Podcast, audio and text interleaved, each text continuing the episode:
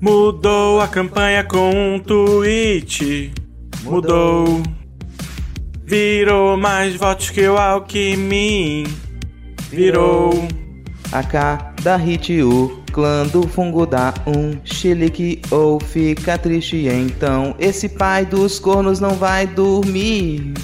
Pois nessa eleição nem a kamikaze faz esse verme aumentar sua aprovação só vai cair. Só treme, treme e nem fala o nome. Vem a hora do debate. Ele some, o chifrudo vai tentar dar o golpe, mas esse ano sai. Só treme, treme e nem fala o nome. Vem a hora do debate. Ele some, o chifrudo vai tentar dar o golpe, mas esse ano sai. Mudou a campanha com um tweet. Mudou. Virou mais votos que o Alckmin. Virou.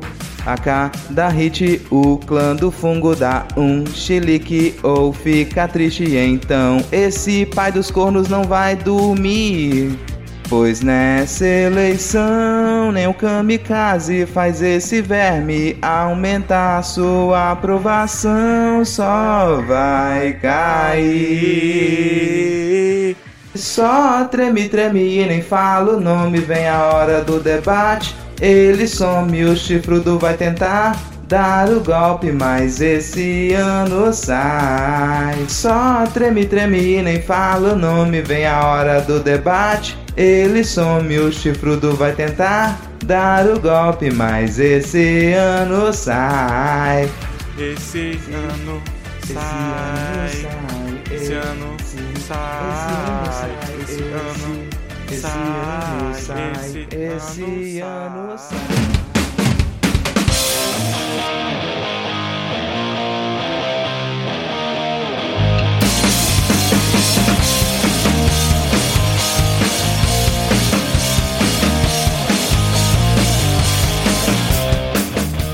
Cidadão e cidadã, tudo bem? Eu sou Vitor Souza, falando diretamente do dia 12 de julho de 2022. Está começando mais um episódio do Midcast Política, no ano mais importante da nossa jovem democracia. Aqui nós debatemos os fatos que ocorreram na última semana e que influenciam no cenário da política nacional, com muita informação, pistolagem e bom humor no desespero do possível. E hoje aqui comigo temos ela, que fala diretamente da terra onde tem o Teatro Nacional Cláudio Santoro, ou Santoro, não sei. Ana Raíssa, tudo bem, Ana? Santoro tá fechado há anos. É campanha de todo o governo do estado, do estado não, né, do Distrito Federal. Vamos abrir o teatro e nunca, né, saudoso teatro. Mas tudo bem não, né, não tá. Eu vou até me adiantar ao, ao Rodrigo, mas estamos aqui. Exatamente, vamos seguir a apresentação porque ele está de volta falando diretamente da terra onde tem o, o Museu de Numismática do Amazonas. Diego Chinelo, tudo bem, Diego? Aqui também tem o, o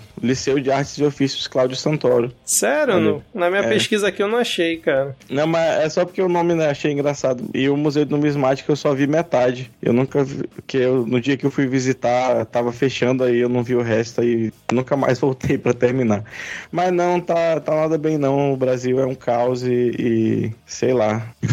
É isso, cara. Essa, né, nessa animação que o Brasil nos proporciona, né, cara? Fechando o nosso quarteto de hoje, falando diretamente da cidade onde tem o Teatro Carlos Gomes, construído em 1927, e o sempre animado Rodrigo Hipólito. Tudo bem, Rodrigo? Teatro Carlos Gomes, herdeiro das vigas do extinto Teatro Melpomene. Pô, pensei que era da Perimetral do. Rio, cara. É, quase, quase, mais antigo ali, mais antigo. Mas, cara, não tô bem e digo mais. Se você tá bem, se afasta de mim. Eu não quero contato com quem acha que tá bem. Se você tá feliz, se afaste de mim. Tá feliz, deixa de me seguir, não fala comigo. Caramba, cara. Que clima, porra, gostoso que a gente tá começando o episódio hoje, hein? Vamos lá. Lembrando que se você quiser seguir o Midcast nas redes sociais, nós estamos no Twitter e também. Não, não estamos no Instagram, mas no Twitter com o perfil arroba podcastmid. É, Rodrigo Diego, Ana, quais são suas arrobas? Eu tô só no Twitter também, dando no Instagram. No Twitter eu sou arroba Lhama na Lama, porque Lhama é o melhor animal. Também tô lá no Twitter, é Ana Raíssa, tudo junto, com dois N's, dois R's e dois S. E dois A's e dois I's, e, e tudo em dois. Eu tô no Twitter também, arroba garoto do Kikão, K-I-K-O, porque pouco salsicha só põe salsicha, Kikão é um estado de espírito. E eu também tô no, no Instagram só pra ignorar os memes que meus amigos me mandam. E é isso aí. então nem adianta me seguir pra mandar um beijo pra Roberta, que é nosso ouvinte, me manda uns 10 vídeos e eu vejo assim, dois, desculpa. Tá bom, Pô, um mas, beijo, tchau. mas ainda vê uns dois, né, cara? É, o Midcast até tá no Instagram, a gente só não atualiza nada lá mesmo. E como foi bom ver a cara de felicidade de Ana Raíssa, né, ao falar a sua arroba e ter o Diego na sequência pra comentar, né, cara? Ai, saudade demais, Diego. Não era a mesma coisa sem você.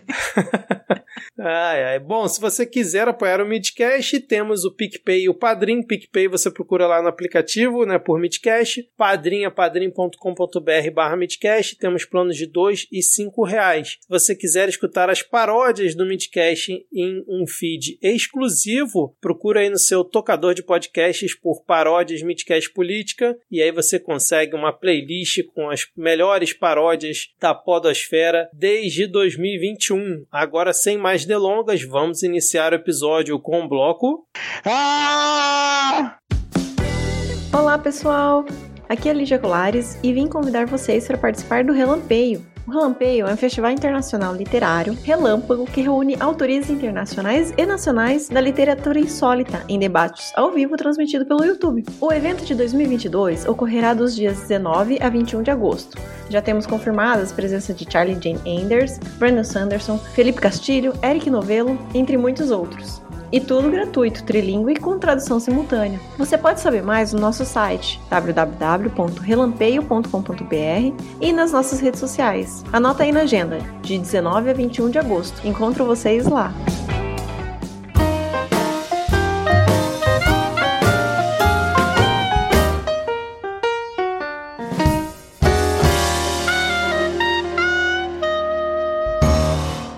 Vamos começar então aqui esse nosso episódio, depois dessa introdução, dessa chamada do Diego. Inclusive, já quero deixar aqui o agradecimento aos ouvintes que ficaram até o final, porque pela pauta que a gente tem hoje, não vai ser um programa muito fácil de digerir. Não que os outros, nas outras semanas seja fácil de digerir, né? Mas essa semana tá, tá bem complicado. Então a gente tá igual CPI, a gente sabe como vai começar, a gente tem a pauta aqui, mas não sabe como é que vai terminar o clima do programa. Então, já deixando esse disclaimer aqui. Mas vamos começar pela tradicional atualização de notícias passadas e trazer a nossa primeira editoria aqui do nosso episódio, que é a editoria Ana Raíssa Acerta Mais Uma, pois Elon Musk desistiu de comprar o Twitter e vai rescindir o acordo de 44 bilhões de dólares com B de bananada e agora o Twitter disse que vai acioná-lo judicialmente porque tinha aquela cláusula de caso ele desistisse da compra, teria que pagar um bilhão de dólares para o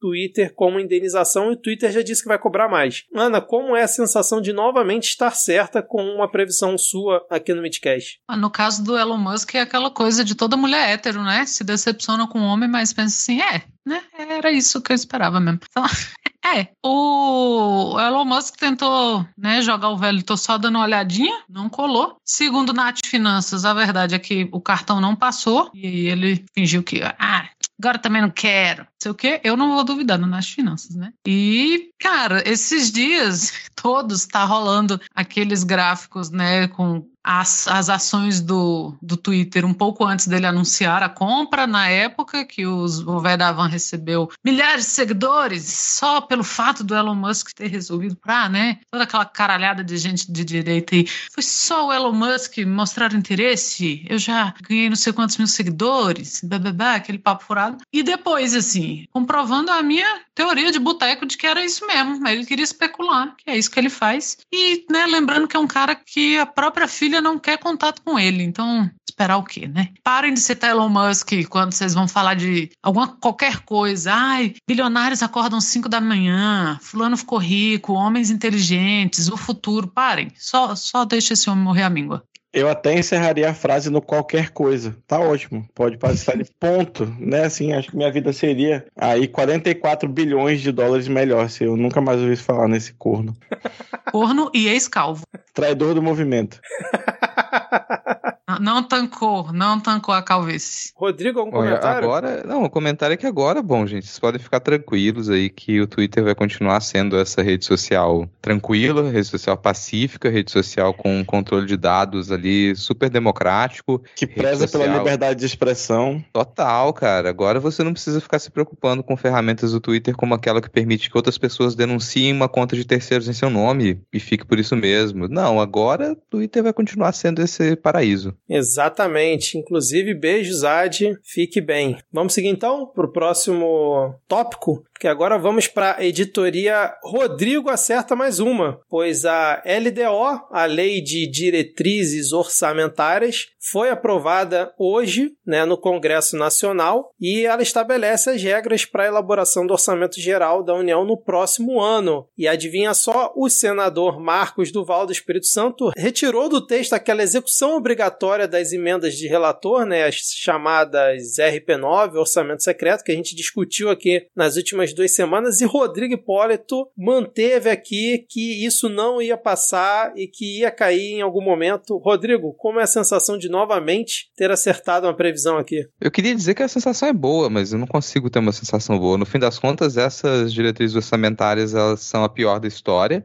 Você tem ainda muito dinheiro, quase 20 bilhões ali para ficar na mão de congressistas sem nenhum controle e aparentemente nenhum indicativo de reajuste do salário mínimo, porque para quê, né? Poder de compra da população não caiu nada. Então, por essas diretrizes orçamentárias, a gente continua ferrado no ano que vem. A gente vai precisar de uma série de políticas de compensação para que o orçamento ele consiga prover o mínimo para manter a estrutura do sistema público, dos serviços públicos, né? É realmente um orçamento muito porcaria que fizeram. Mas o que dava para imaginar que essa, essa obrigatoriedade ali do RP9 não passaria é que funciona muito como uma moeda de troca. Você coloca aquilo na, no projeto e muita gente vai reagir e você usa como moeda de troca. Beleza, a gente retira isso aqui. Só que aí vocês votam para manter outros itens das diretrizes. Tá ok? E foi basicamente o que aconteceu, assim. Muita gente da base do governo fez a cena de que estava revoltado e não queria votar por conta da retirada desse item das diretrizes, mas isso é parte do jogo também, né? No fim das contas, era, era moeda de troca. Fica aquelas cenas ridículas do,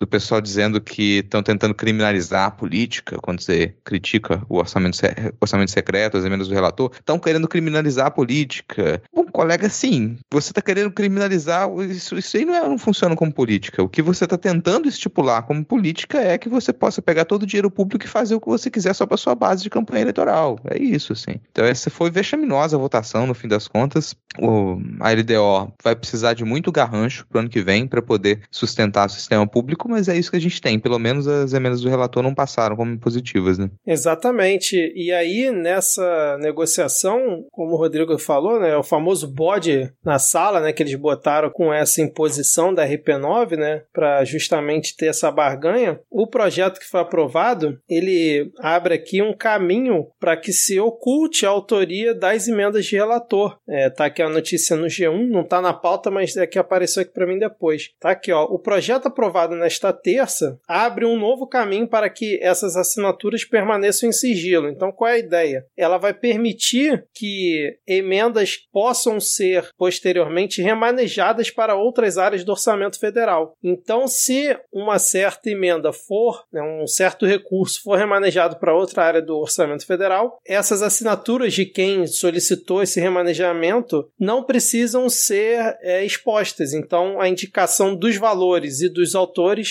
não será mais necessária. Então, imaginem o quanto que não vai ter de manobra em 2023 por conta desses remanejamentos. E como o Rodrigo muito bem falou, serão 19 bilhões em 2023 de RP9 orçamento secreto. Ana, Diego, algum comentário? Nada, tudo certo? Então vamos lá, cara, vamos seguir aqui porque assim, tem muita coisa bizarra nessa LDO. Vai ter o link na descrição quem quiser dar uma lida lá no site site do próprio Senado, né? Tem todos os detalhes das principais, dos principais pontos que foram aprovados. Até tinha colocado aqui, né, se a motivação da não aprovação teria sido a denúncia sobre o Pacheco. Vocês viram isso? Que o Marcos Duval deu com a língua nos dentes aí, dizendo que é, recebeu a emenda gratidão de 50 milhões de reais para poder votar no Pacheco é, na, na eleição para a presidência do Senado. Emenda gratidão, cara. Ah, os são ótimos, né, cara? Emenda gratidão. É, O que me assusta não é a emenda, não é a compra de apoio. O que me, o que me assusta é falar em gra- em gratidão no meio dessa gente, né? Mas, ô Rodrigo, você não concorda que foi um- uma gratidão, já que foi por intermédio de Davi Alcolumbre, que era o presidente anterior do Senado? Qual o seu problema com a gratidão, cara? Hashtag gratidão. É, sim, é porque você pode substitu a substituir a gratidão por corrupção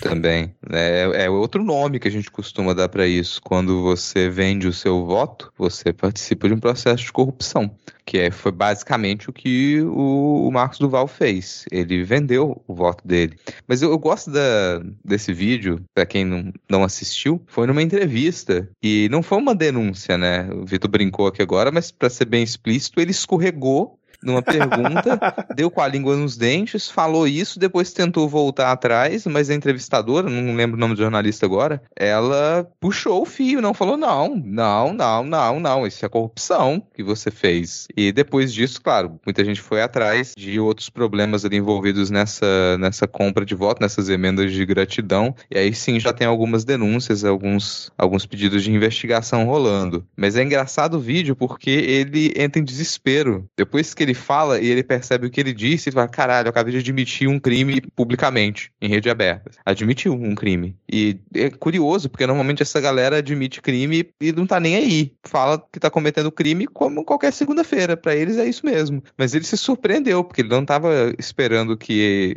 Ele Ele não talvez nem lembrasse é tanta coisa, né? Ele nem lembrava que ele tinha cometido esse crime. São tantos crimes, né, cara?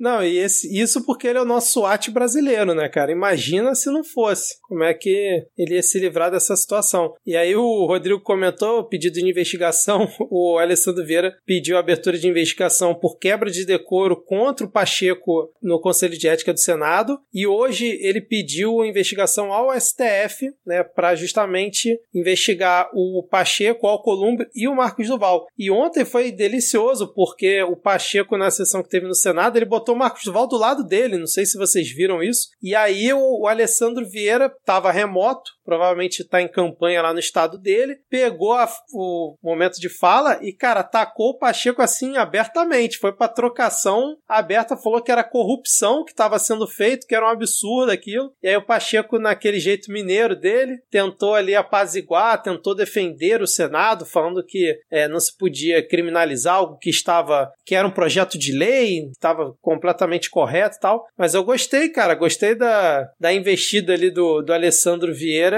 e da tentativa do, do Pacheco de normalizar a situação, botando o Marcos Duval do lado dele ali na, na mesa da, do Senado. Eu não sei se o Marcos Duval faz parte da, da mesa diretora do Senado, né? Vou até pesquisar aqui para não estar falando nenhuma bobagem. Mais algum comentário sobre esse caso ou podemos seguir? Podemos seguir? Bom, é, falando ainda em Senado, cara, a gente teve uma, uma das cenas assim mais Ai.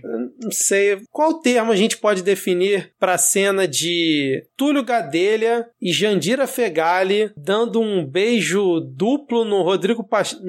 Não foi o Túlio Gadelha. O Túlio Gadelha tá atrás tirando a foto, né? Na foto tá a Jandira e um outro deputado aqui, Eduz Barata, no Twitter. Eduardo de Souza Barata. Tá, é um produtor teatral e jornalista, não é nenhum deputado. Estão os dois, um de cada lado, dando os beijos na bochecha de Rodrigo Pacheco com um sorriso aberto. E ao fundo, Túlio Gadelha rindo, né? Comemorando a derrubada do veto do Bolsonaro às leis Paulo Gustavo e Aldir Blanc II, que a gente comentou aqui no passado remoto, que o Bolsonaro vetou porque ia contra a opinião pública queria e não tinha fonte de recurso. O Congresso, depois de meses, foi lá e derrubou. Acho que a lei Paulo Gustavo são 3 bilhões né, em ajuda e a lei Aldir Blanc 2, 2 bilhões e alguma coisa. É, ao todo as duas dão menos que 7 bilhões, assim. Se juntar as duas dão menos que 7 bilhões. É, é uma imagem constrangedora, eu diria. Constrangedora, Uma bom constrangedora. É, mas acontece, você tá ali, ambiente de trabalho, você consegue uma pequena vitória e você quer comemorar aquela pequena vitória. É, não precisava ter, né,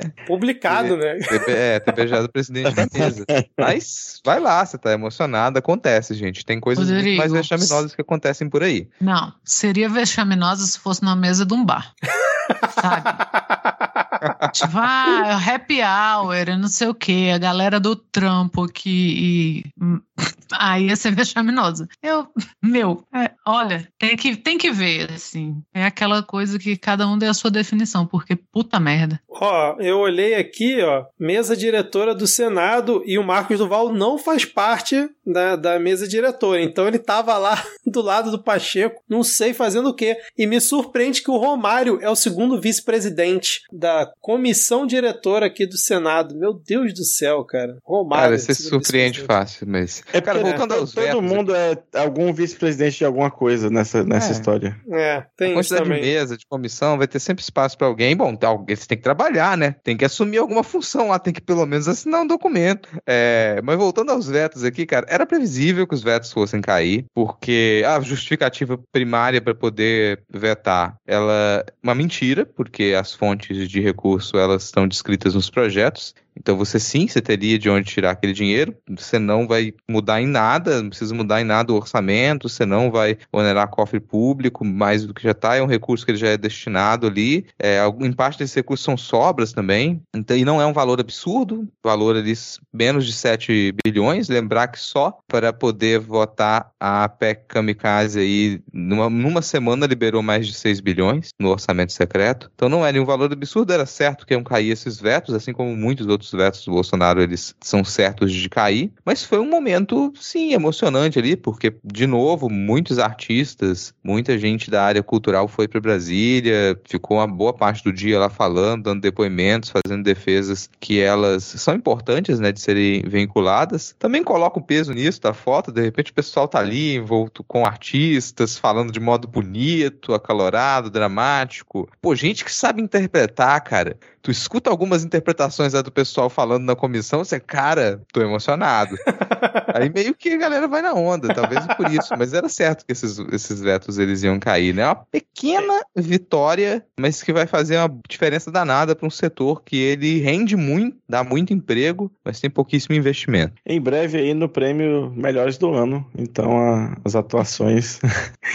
Eu achei curiosa a argumentação do Flavinho Desmaio, né, o governo que meteu o pau nas duas leis ao longo desses últimos meses. Depois o Flavinho Desmaio tweetou e publicou lá no canal do Telegram dele, dizendo que foi uma grande vitória numa articulação do governo Bolsonaro junto com o Congresso para derrubada do veto do Bolsonaro. Ou seja, ele quis vender a ideia que o Bolsonaro articulou com o Congresso para derrubar o seu próprio veto de algo que ele sempre criticou. Foi maravilhoso, Mas- cara. O Bolsonaro tá naquela que não importa mais se o filho é bonito, se o filho é feio, ele só quer ser o pai. Do que, do que interessar. Se mexeu, ele fala, fui eu que fiz. É, exatamente. Cara, surreal, cara. O presidente que articulou para derrubar o próprio veto tá de parabéns. Tem que entender que se ele não vetasse, ele iria para um caminho de, de fura-teto, entendeu? E ele não quer fura-teto. Ele é um presidente que tem responsabilidade fiscal.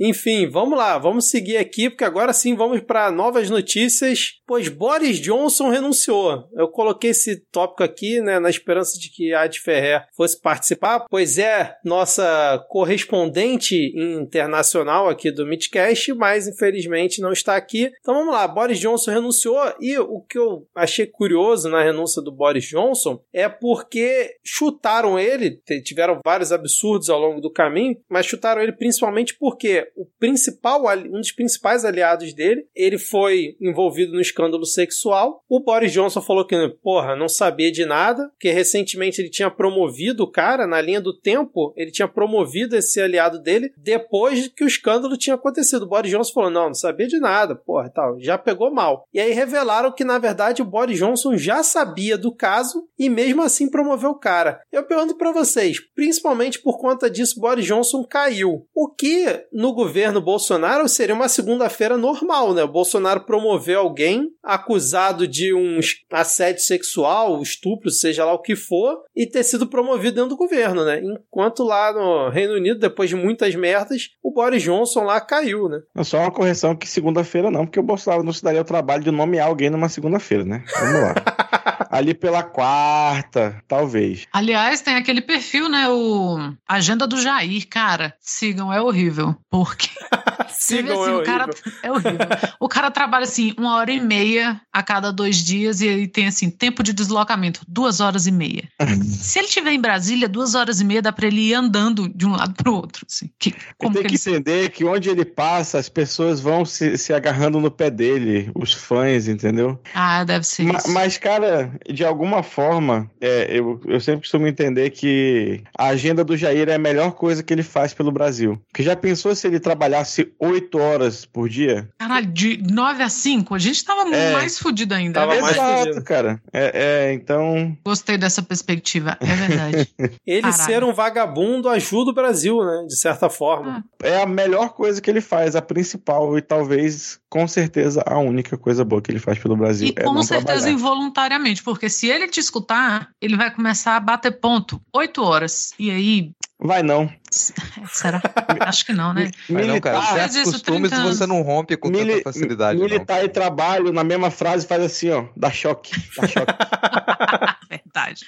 Verdade. Mas eu gostei de uma frase, acho que foi do líder do Partido Trabalhista durante a sessão, uma das sessões né, de crítica ao Boris Johnson. O Boris Johnson sentado logo do lado do cara, assim, porque Câmara lá do- dos ingleses lá é um negócio apertado, muita gente num espaço pequeno, acho que dá até um desconforto. E ele me manda a frase: é, Esse é um curioso caso, diferente dos ratos fugindo do navio, aqui a gente tem os navios fugindo do rato. E o Boris Johnson logo atrás dele, cara. Achei divertidíssima essa, essa parte. Mas, cara, é assim, também, é diferente do que a gente imagina de um político cair aqui no Brasil.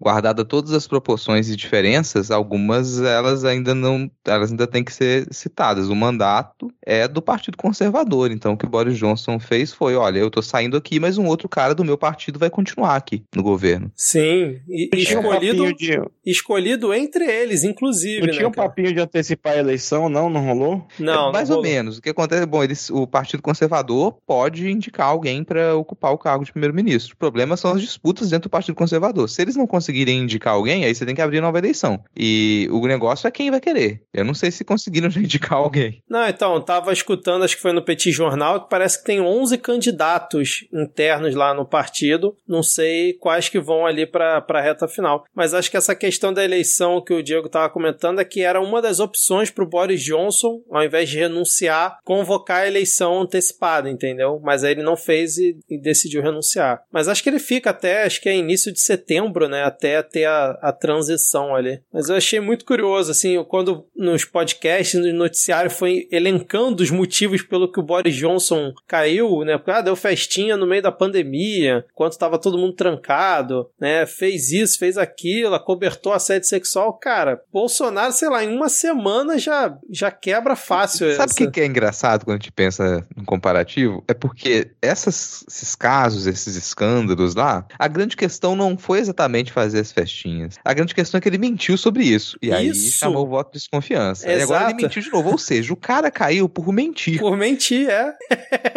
Exato, cara. E a gente tem o nosso presidente. É, cara, brincadeira.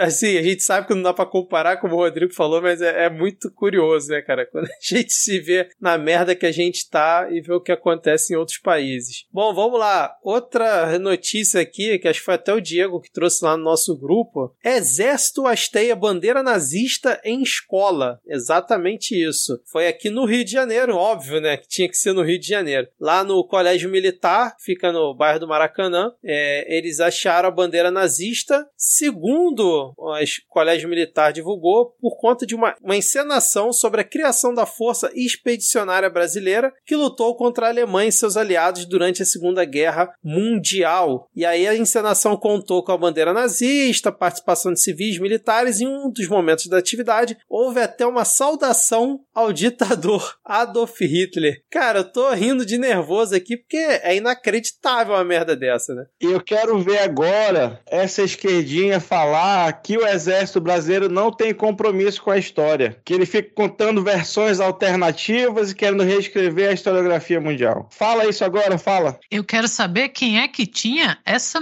memorabilia toda, viu? Porque eles falaram que não, veja bem, a gente não estava fazendo apologia, era uma encenação. Tá, mas quem é que tinha essas paradas em casa? Quem tinha esses uniformes? Quem tinha essa bandeira? Eu fico imaginando a licitação para comprar essa bandeira. Porra, sim, cara, sim. Se vai porque, assim, vai achar. Não, porque não foi comprado com dinheiro do bolso de dinheiro. A não ser que tenha assim, um pai de aluno. Não sei que o pai também é militar, né? Nesse caso. Mas do, do, bolso pessoal da pessoa não saiu. Então foi comprado. Ah, pois eu aposto que pode ter sido, viu? Opa, já tinha aqui em casa. Hum, eu levo. Ah, não, pô, aqui, não, dá tranquilo. Aqui em casa tem o uniforme completo da SS que eu comprei por acaso, assim, né? E esse leilão de, de de Aí tinha lá dentro. E eu guardei e coloquei na sala da minha casa, menino. Olha que coisa. Vou só bater na máquina aqui para ir limpinho e eu levo. Pode deixar. Cara, surreal. Algum comentário, Rodrigo? Você, como nosso historiador aqui da, da bancada, cara? Cara, eu me abstenho, assim. Me abstenho, mas assim, se a gente for procurar esse tipo de, entre aspas, gaf nas nossas Forças Armadas, vai achar bastante, tá? Que alguns símbolos menos conhecidos, alguns bordões menos conhecidos, alguns lemas menos conhecidos, eles pululam ali. Você vai procurar lema, todo lema que ele fala muito de ordem, tá louvando muito o trabalho, louvando muito a hierarquia, qualquer coisa, ele vai se assemelhar muito aos lemas nazistas e fascistas. Então isso aí não, não, não me surpreende em nada, não. Tem toda a intenção e tem também uma formação completamente deturpada que militares têm no Brasil, assim. O pessoal aprende a viver numa realidade alternativa deles. Vamos fatos comentar um são, pouco sobre é, isso hoje. Fatos que eles são concórdia para o restante da, da história, até para a maior parte da população, dentro do universo militar, isso é deturpado. O pessoal vive uma ilusão absurda ali dentro. Exatamente, cara. Então vamos seguir aqui, depois de mais esse absurdo no Brasil de Jair Bolsonaro, pois temos aqui uma nova tentativa de agressão. O juiz que mandou prender Milton Ribeiro, na verdade, quando eu vejo esse, esses títulos, né, juiz que mandou prender, na verdade, o cara chancelou e autorizou né, a prisão do pedido da Polícia Federal. Né, o juiz mandou, como se o cara tivesse tirado a cabeça dele, porra, vou mandar prender o Milton Ribeiro aqui. Mas enfim, ele foi atacado, né, o carro dele foi atacado em Brasília, ele teve o carro atingido por fezes de animais, terra e ovos enquanto dirigia na capital federal. Então, enquanto ele estava dirigindo, o carro dele foi atingido. Engraçado que aqui na reportagem diz, né, que ele já decidiu contra outros políticos para, sei lá, ressarcir cofre público ou condenou e tudo mais. E justamente quando ele tem uma decisão contra um ex-ministro do governo Bolsonaro, o carro dele misteriosamente é atacado. Né? Algum comentário sobre esse tópico? É, claro que no resto do programa a gente vai falar mais sobre violência política, mas a gente já tem uma série de atos terroristas. E aí você fica imaginando que terrorismo ele vai acontecer só quando você explode uma bomba que mata muita gente ou algo do tipo. Mas não, a gente tá com atos terroristas, a gente tem organização terrorista nesses grupos bolsonaristas, porque é isso. Esse tipo de ato, ele precisa ser organizado. Isso não foi, não foi uma coisa organizada por uma só pessoa. Essa pessoa participa de grupos e aquilo é articulado, você tem que saber a rotina da pessoa, você tem que saber de onde ela vem, para onde ela vai, qual é o carro, qual é o nome, qual é a foto. Isso tudo muito planejado. Então a gente tem grupos terroristas hoje agindo para esse tipo de, de ações no, na campanha política. Não é a primeira, infelizmente não vai ser a última notícia assim que a gente vai dar. Bom, Ana e Diego me informam aqui que não tem nada a comentar sobre esse tópico. Então vamos aqui para a próxima notícia. Diego, você pode ler pra gente aí, por favor? E a próxima notícia é a seguinte: Bolsonaro edita decreto que obriga postos a exibir preço dos combustíveis antes e depois do teto para o ICMS. E aí o presidente da, associa da Associação dos Postos informou que o custo com a placa vai igualar o preço do combustível ao que era antes. Então fica elas por elas, entendeu? Essa última parte é mentira ou não. Eu não duvidaria ter uma justificação dessa, cara, uma justificativa dessa, né? Eu achei engraçado que esse foi um, um decreto que é um não decreto, porque ele não prevê penalização nenhuma para os postos que não cumprirem determinação do governo. Então, a não ser que o dono do posto seja um bolsonarista ferrenho, tipo aquele cara que deu banho no carro com gasolina, não sei se vocês viram esse vídeo, né? Quanto abastecia, por que, que o dono do posto, né, tendo que divulgar o preço dele, né, divulgar que o dele é mais barato do que o do concorrente, vai gastar placa, vai gastar dinheiro produzindo uma, sei lá, um negócio, um pôster para exibir preço antes e depois da derrubada do teto do ICMS. O cara quer vender gasolina e ter mais lucro, né, cara? Fofinho, Vitor, você dizendo que eh, tem concorrente no posto de gasolina. É. Eu não sei como é que é aí pra onde vocês moram, né? Aqui em Brasília não tem, não. É verdade, cara. Mas assim, E eu. assim, o cara vai só confundir, né? Porque você tá passando ali.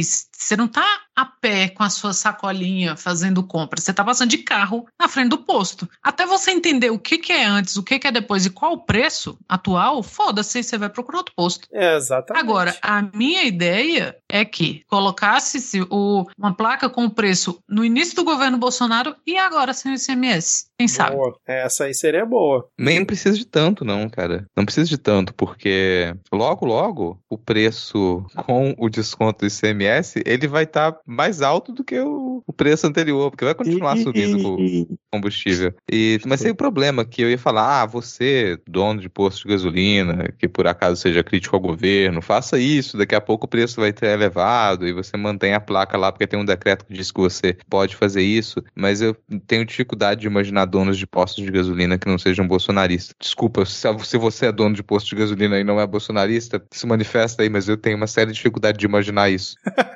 Eu acho que nem pode, cara. Nem deixam. Fala, não. Ah, você quer abrir um negócio? Você quer vender gasolina? Não. Até- bolsonarista. Até porque Bolsonaro é um grande conhecedor de postos de combustíveis, principalmente aqui no Rio de Janeiro, né, cara? É sempre bom Ô, a gente louco. lembrar isso. É, eu passo por dezenas de postos aqui de casa para trabalho, não vi simplesmente nenhum com qualquer plaquinha mostrando preços antes e depois. Mas, cara, no decreto dele, só pra gente fechar esse tópico, ele bota, né, que deve ser informado os preços praticados dos combustíveis, o valor aproximado relativo ao imposto sobre operações relativas à circulação de mercadorias e prestação de serviço de transporte interestadual, vulgo ICMS, o valor relativo à contribuição para os programas de PIS/PASEP e COFINS e o valor relativo à contribuição de intervenção no domínio econômico incidente sobre a importação e a comercialização de petróleo e seus derivados, gás natural e seus derivados e álcool etílico combustível, CID. Para fins deste decreto serão aplicadas as definições estabelecidas no, no primeiro parágrafo do artigo 2, pipipipopopó. Cara,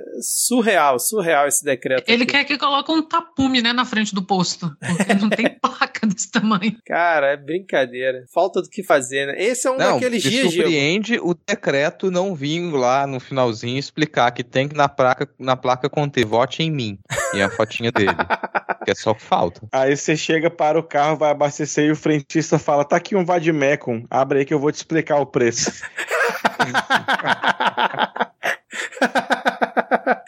Ai, meu Deus do céu, cara, que inferno. Bom, vamos então aqui pro nosso último tópico desse primeiro bloco, cara, pois eu vou tentar não rir ao ler esse essa manchete, tá? Militares preparam programa próprio de fiscalização da eleição e provocam TSE. Plano das Forças Armadas será dividido em oito etapas, que seguem fases do processo eleitoral, incluindo lacração das urnas, testes de autenticidade, militares solicitaram dados à corte, no caso ao TSE. E aí você pensa assim, não, isso aí deve ter sido um grande furo jornalístico, né? Que, porra, algum jornalista aí do Estadão ou da Folha conseguiu, né, lá do grupo de WhatsApp e tá trazendo aqui pra gente. Não, eu vou ler aqui uma aspas do ministro da Defesa, Paulo Sérgio Nogueira, em audiência na Câmara dos Deputados. Vamos lá, abre aspas. Estamos com um plano de ação para cada uma dessas oito fases, para que na hora da fase propriamente dita, por exemplo, na lacração do sistema, estejamos presentes para perguntar, verificar, questionar os procedimentos e propor alguma coisa. Fecha aspas. Ou seja, o cara tá com um plano claramente golpista e para causar arruaça no meio do processo eleitoral que sempre funcionou com a participação das Forças Armadas, mas não com essas oito etapas. E o cara fala isso dentro da Câmara dos Deputados, cara, né? Ele mandou no zap para alguém e vazou. Ele fala isso abertamente na Câmara dos Deputados, assim, acabou total a vergonha dessa gente, né, cara? Eles não se escondem mais através de é, notinha aqui, fonte de jornalista, eles vão lá e falam abertamente, foda-se. A famosa vai... certeza de impunidade, né? Aí vai estar tá o pobre do funcionário do, do TSE lá, fudido, trabalhando em ano de eleição, que é uma desgraça. Aí ele vai colocar um lacre, aí vai estar tá lá o milico olhando assim, com a mão embaixo do sovaco, dizer, verif... vamos lá, os passos, né? Verificar. Aí o cara vai lá, gruda o lacre, aí ele vai lá, passa o dedo em cima. É, grudou. aí ele vai, é, rubrica em cima do lacre. Ele fala, você vai rubricar em cima do lacre, não é do lado? Mano, essa pessoa vai cometer não. um crime, gente. Não e é a partir de propor alguma coisa, o que é que você propor, propõe? E num... se a gente não fizer a eleição? É, pois é. Porque o que é que você vai propor num sistema que tem passo simples como lacra um negócio e põe na caixa e que vai melhorar? Não vai, ah, sabe? Não, não tem o que dizer. O que, Cara, qual não, é a proposta? Não, achar, não vamos tentar é. achar lógica nisso, porque é só uma, um golpismo descarado, é só isso, é o golpismo descarado. Essa eleição já tá um inferno, já se preparem que vai, ah, tá, o Bolsonaro pode não ter coragem para tentar dar o tipo de golpe que muita gente acha que ele vai tentar dar, mas vai ser caótico. Você vai ter acusação falsa de fraude, isso já tá ali escrito, vai rolar, vai rolar. E os militares já estão trazendo a público, eu tô fazendo aqui o plano, tô mostrando para vocês o plano de como que a gente vai criar uma falsa acusação de fraude fraude. Já saibam disso. Depois não diga que a gente não avisou. É isso, cara. Eu acho que tá ficando cada vez mais cristalino que a, ah, se eles forem tentar alguma coisa, vão tentar nessa linha de tumultuar é, o processo até mesmo antes do dia da eleição para justamente vir com algum papo de olha, precisamos adiar a eleição para garantir que tenhamos transparência, confiabilidade no sistema e pipipi, popopó. E não me surpreende se, o, se parte do Congresso apoiar essa merda. Parte considerável do Congresso apoiar essa merda e inventar que, porra, não, vamos estender o mandato aí em 2023 a gente resolve, ver como é que vai. Cara, nada me surpreende mais nesse momento. É isso então? Vamos lá, chega de falar de Milico, até porque Milico não dá palpite, e já estão dando palpite até demais. Se você quer escutar mais detalhado, com certeza o Medo e Delírio em Brasília vai falar sobre esses atos golpistas, né? Teve até um episódio recente que eles dedicaram bastante a essa saída do Paulo Sérgio à Câmara. Mas agora, Rodrigo, nós vamos para onde, cara? Bolsonarismo mata.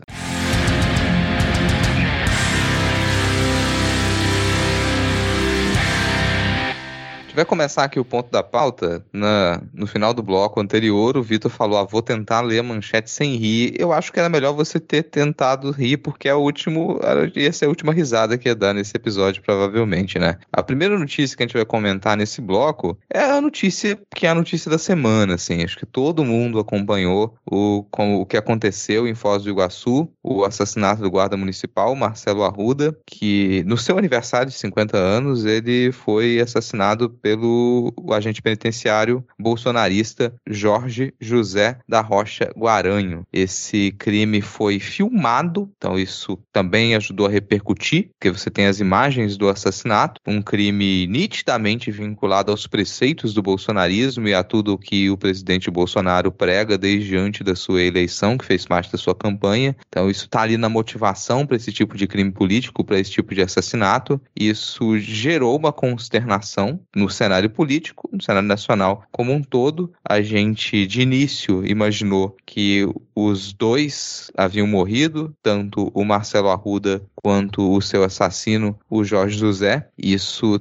levou a um tipo de repercussão, a um tipo de comentário. Então, muita gente de direita, de centro-direita, veio com o papinho de que, olha, essa rixa entre PT e, e Bolsonaro, olha o que que deu, os dois lados estão se matando e tudo mais, o que obviamente não era o caso, porque você teve um evento particular, um aniversário de, do sujeito que foi invadido por um, por um assassino, com a, com a sua família lá, o assassino também com a família dele no carro, uma cena horrível, mas mesmo assim, no primeiro momento, muita gente de direita e de, de centro-direita tentou puxar esse papo. Se as manchetes vinham com troca de tiros entre petista e bolsonarista, coisas absurdas desse tipo, mas logo na sequência, a polícia revelou que o assassino, o agente penitenciário, ele estava vivo, que ele tinha sido baleado, mas que ele estava vivo, que ele provavelmente ia sobreviver. E aí a repercussão mudou, porque não, não foram duas mortes por conta de uma rixa política. Não tinha mais como desviar do fato, e o fato foi por motivação política, um bolsonarista assassinou um, um,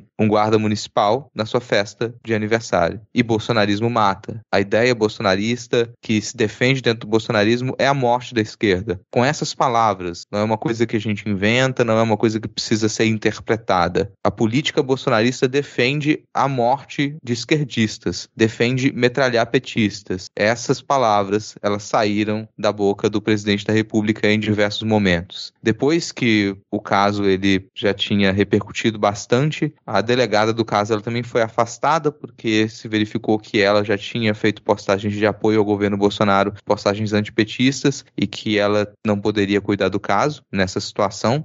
Alguns, algumas figuras públicas, alguns políticos, eles deram declarações bem razoáveis, outros nem tanto a gente vai comentar, obviamente, aqui as declarações do presidente, que não surpreende ninguém, é o que a gente imagina que ele falaria mesmo. Vale depois também a gente ressaltar e, e talvez aqui comentar alguns pontos da declaração do ex-presidente Lula, que, na minha opinião, foi muito acertada. Já num primeiro momento já saiu declaração no perfil do Lula e ela foi muito acertada. E, bom, esse caso ele deixou todo mundo consternado, porque é algo que a gente fala já há algum tempo, que essa eleição ela é o momento mais importante da nossa jovem democracia e que ela escalaria o nível de violência, porque o desespero do, da área radical bolsonarista ele é nítido e o tipo de, de propaganda que se tem feito para bolsonaristas ele leva a esse tipo de radicalização.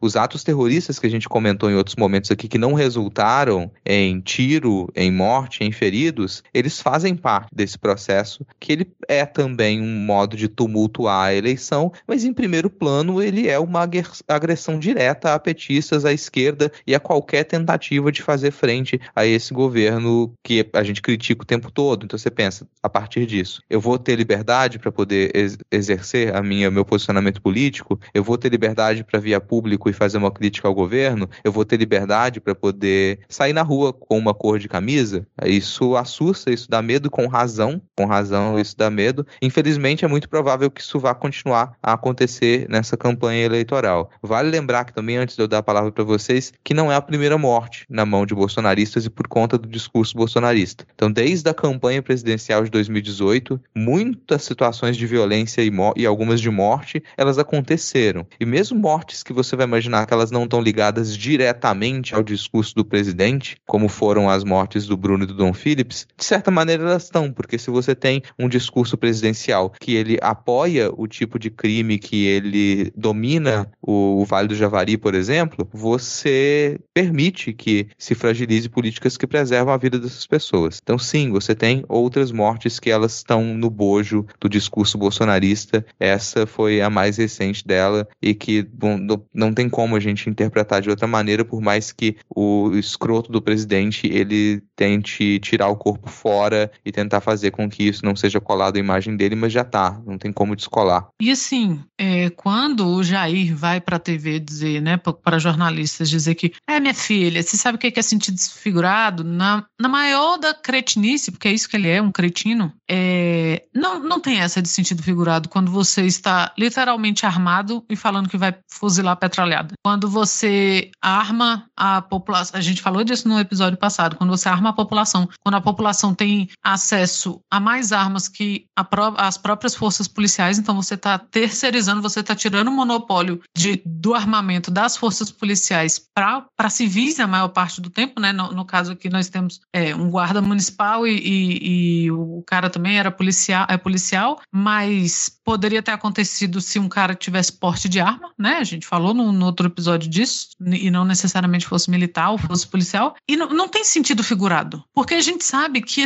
ele não tem configuração cerebral para fazer nada no sentido figurado. Esse tipo de discurso bolsonarista é o tipo do discurso concreto. Você não, você não tem extrapolação, você não tem figu sentido figurado, você não tem nada sutil, sabe? Não, não é um discurso sutil, não é um, um discurso que usa de sentido figurado. Nunca foi e não vai ser nesse sentido. Não vai ser especificamente agora virou um sentido figurado. Não. O cara que anda armado, o cara que, que fala em fuzilar, o cara que o símbolo da, de sua campanha é a arminha com a mão, ele está falando de arma. Ele está falando de dar tiro, ele está falando de matar, ele está falando de, de acabar com a. Literalmente, quando fala de acabar com a esquerda, é acabar literalmente. Mas eu gosto sempre de lembrar também que, se por acaso, né, você é bolsonarista, está ouvindo isso por algum motivo, e você pensa, ah, mas foda-se, vai acabar com a esquerdalha, com a petralhada, com... não comigo. Esse discurso ele se vira muito fácil contra qualquer um, porque a gente no início tinha, e foi até uma brincadeira que foi deixada para trás porque acabou ficando meio trágica, mas no início fazia assim listas, né, do comunista agora fulano também é comunista. Ah, Renato Azevedo virou comunista. Então você pega bastiões da direita e até mesmo do reacionarismo que de repente foram acusados de comunismo, de esquerdismo, porque ninguém está salvo. É um discurso, o discurso bolsonarista é um discurso que ninguém está salvo de ser alvo dele. Então não adianta. Você pode fazer o que for, você pode andar com, com a toalha inexistente do mito nas costas o tempo todo. Uma hora vai sobrar para você. Você não tá salvo, não é porque você tá lambendo bota que uma hora, sabe, a, a própria Globo apoiou, as mídias tradicionais apoiaram a candidatura do Bolsonaro e foram as primeiras a, a receberem peste de comunismo, de o que que for. Então, não, não existe assim, ninguém tá salvo. É um discurso que ninguém tá salvo. E como o Freixo sempre fala, assim, nos, em seus discursos, o bolsonarismo, ele não nasceu com o Bolsonaro.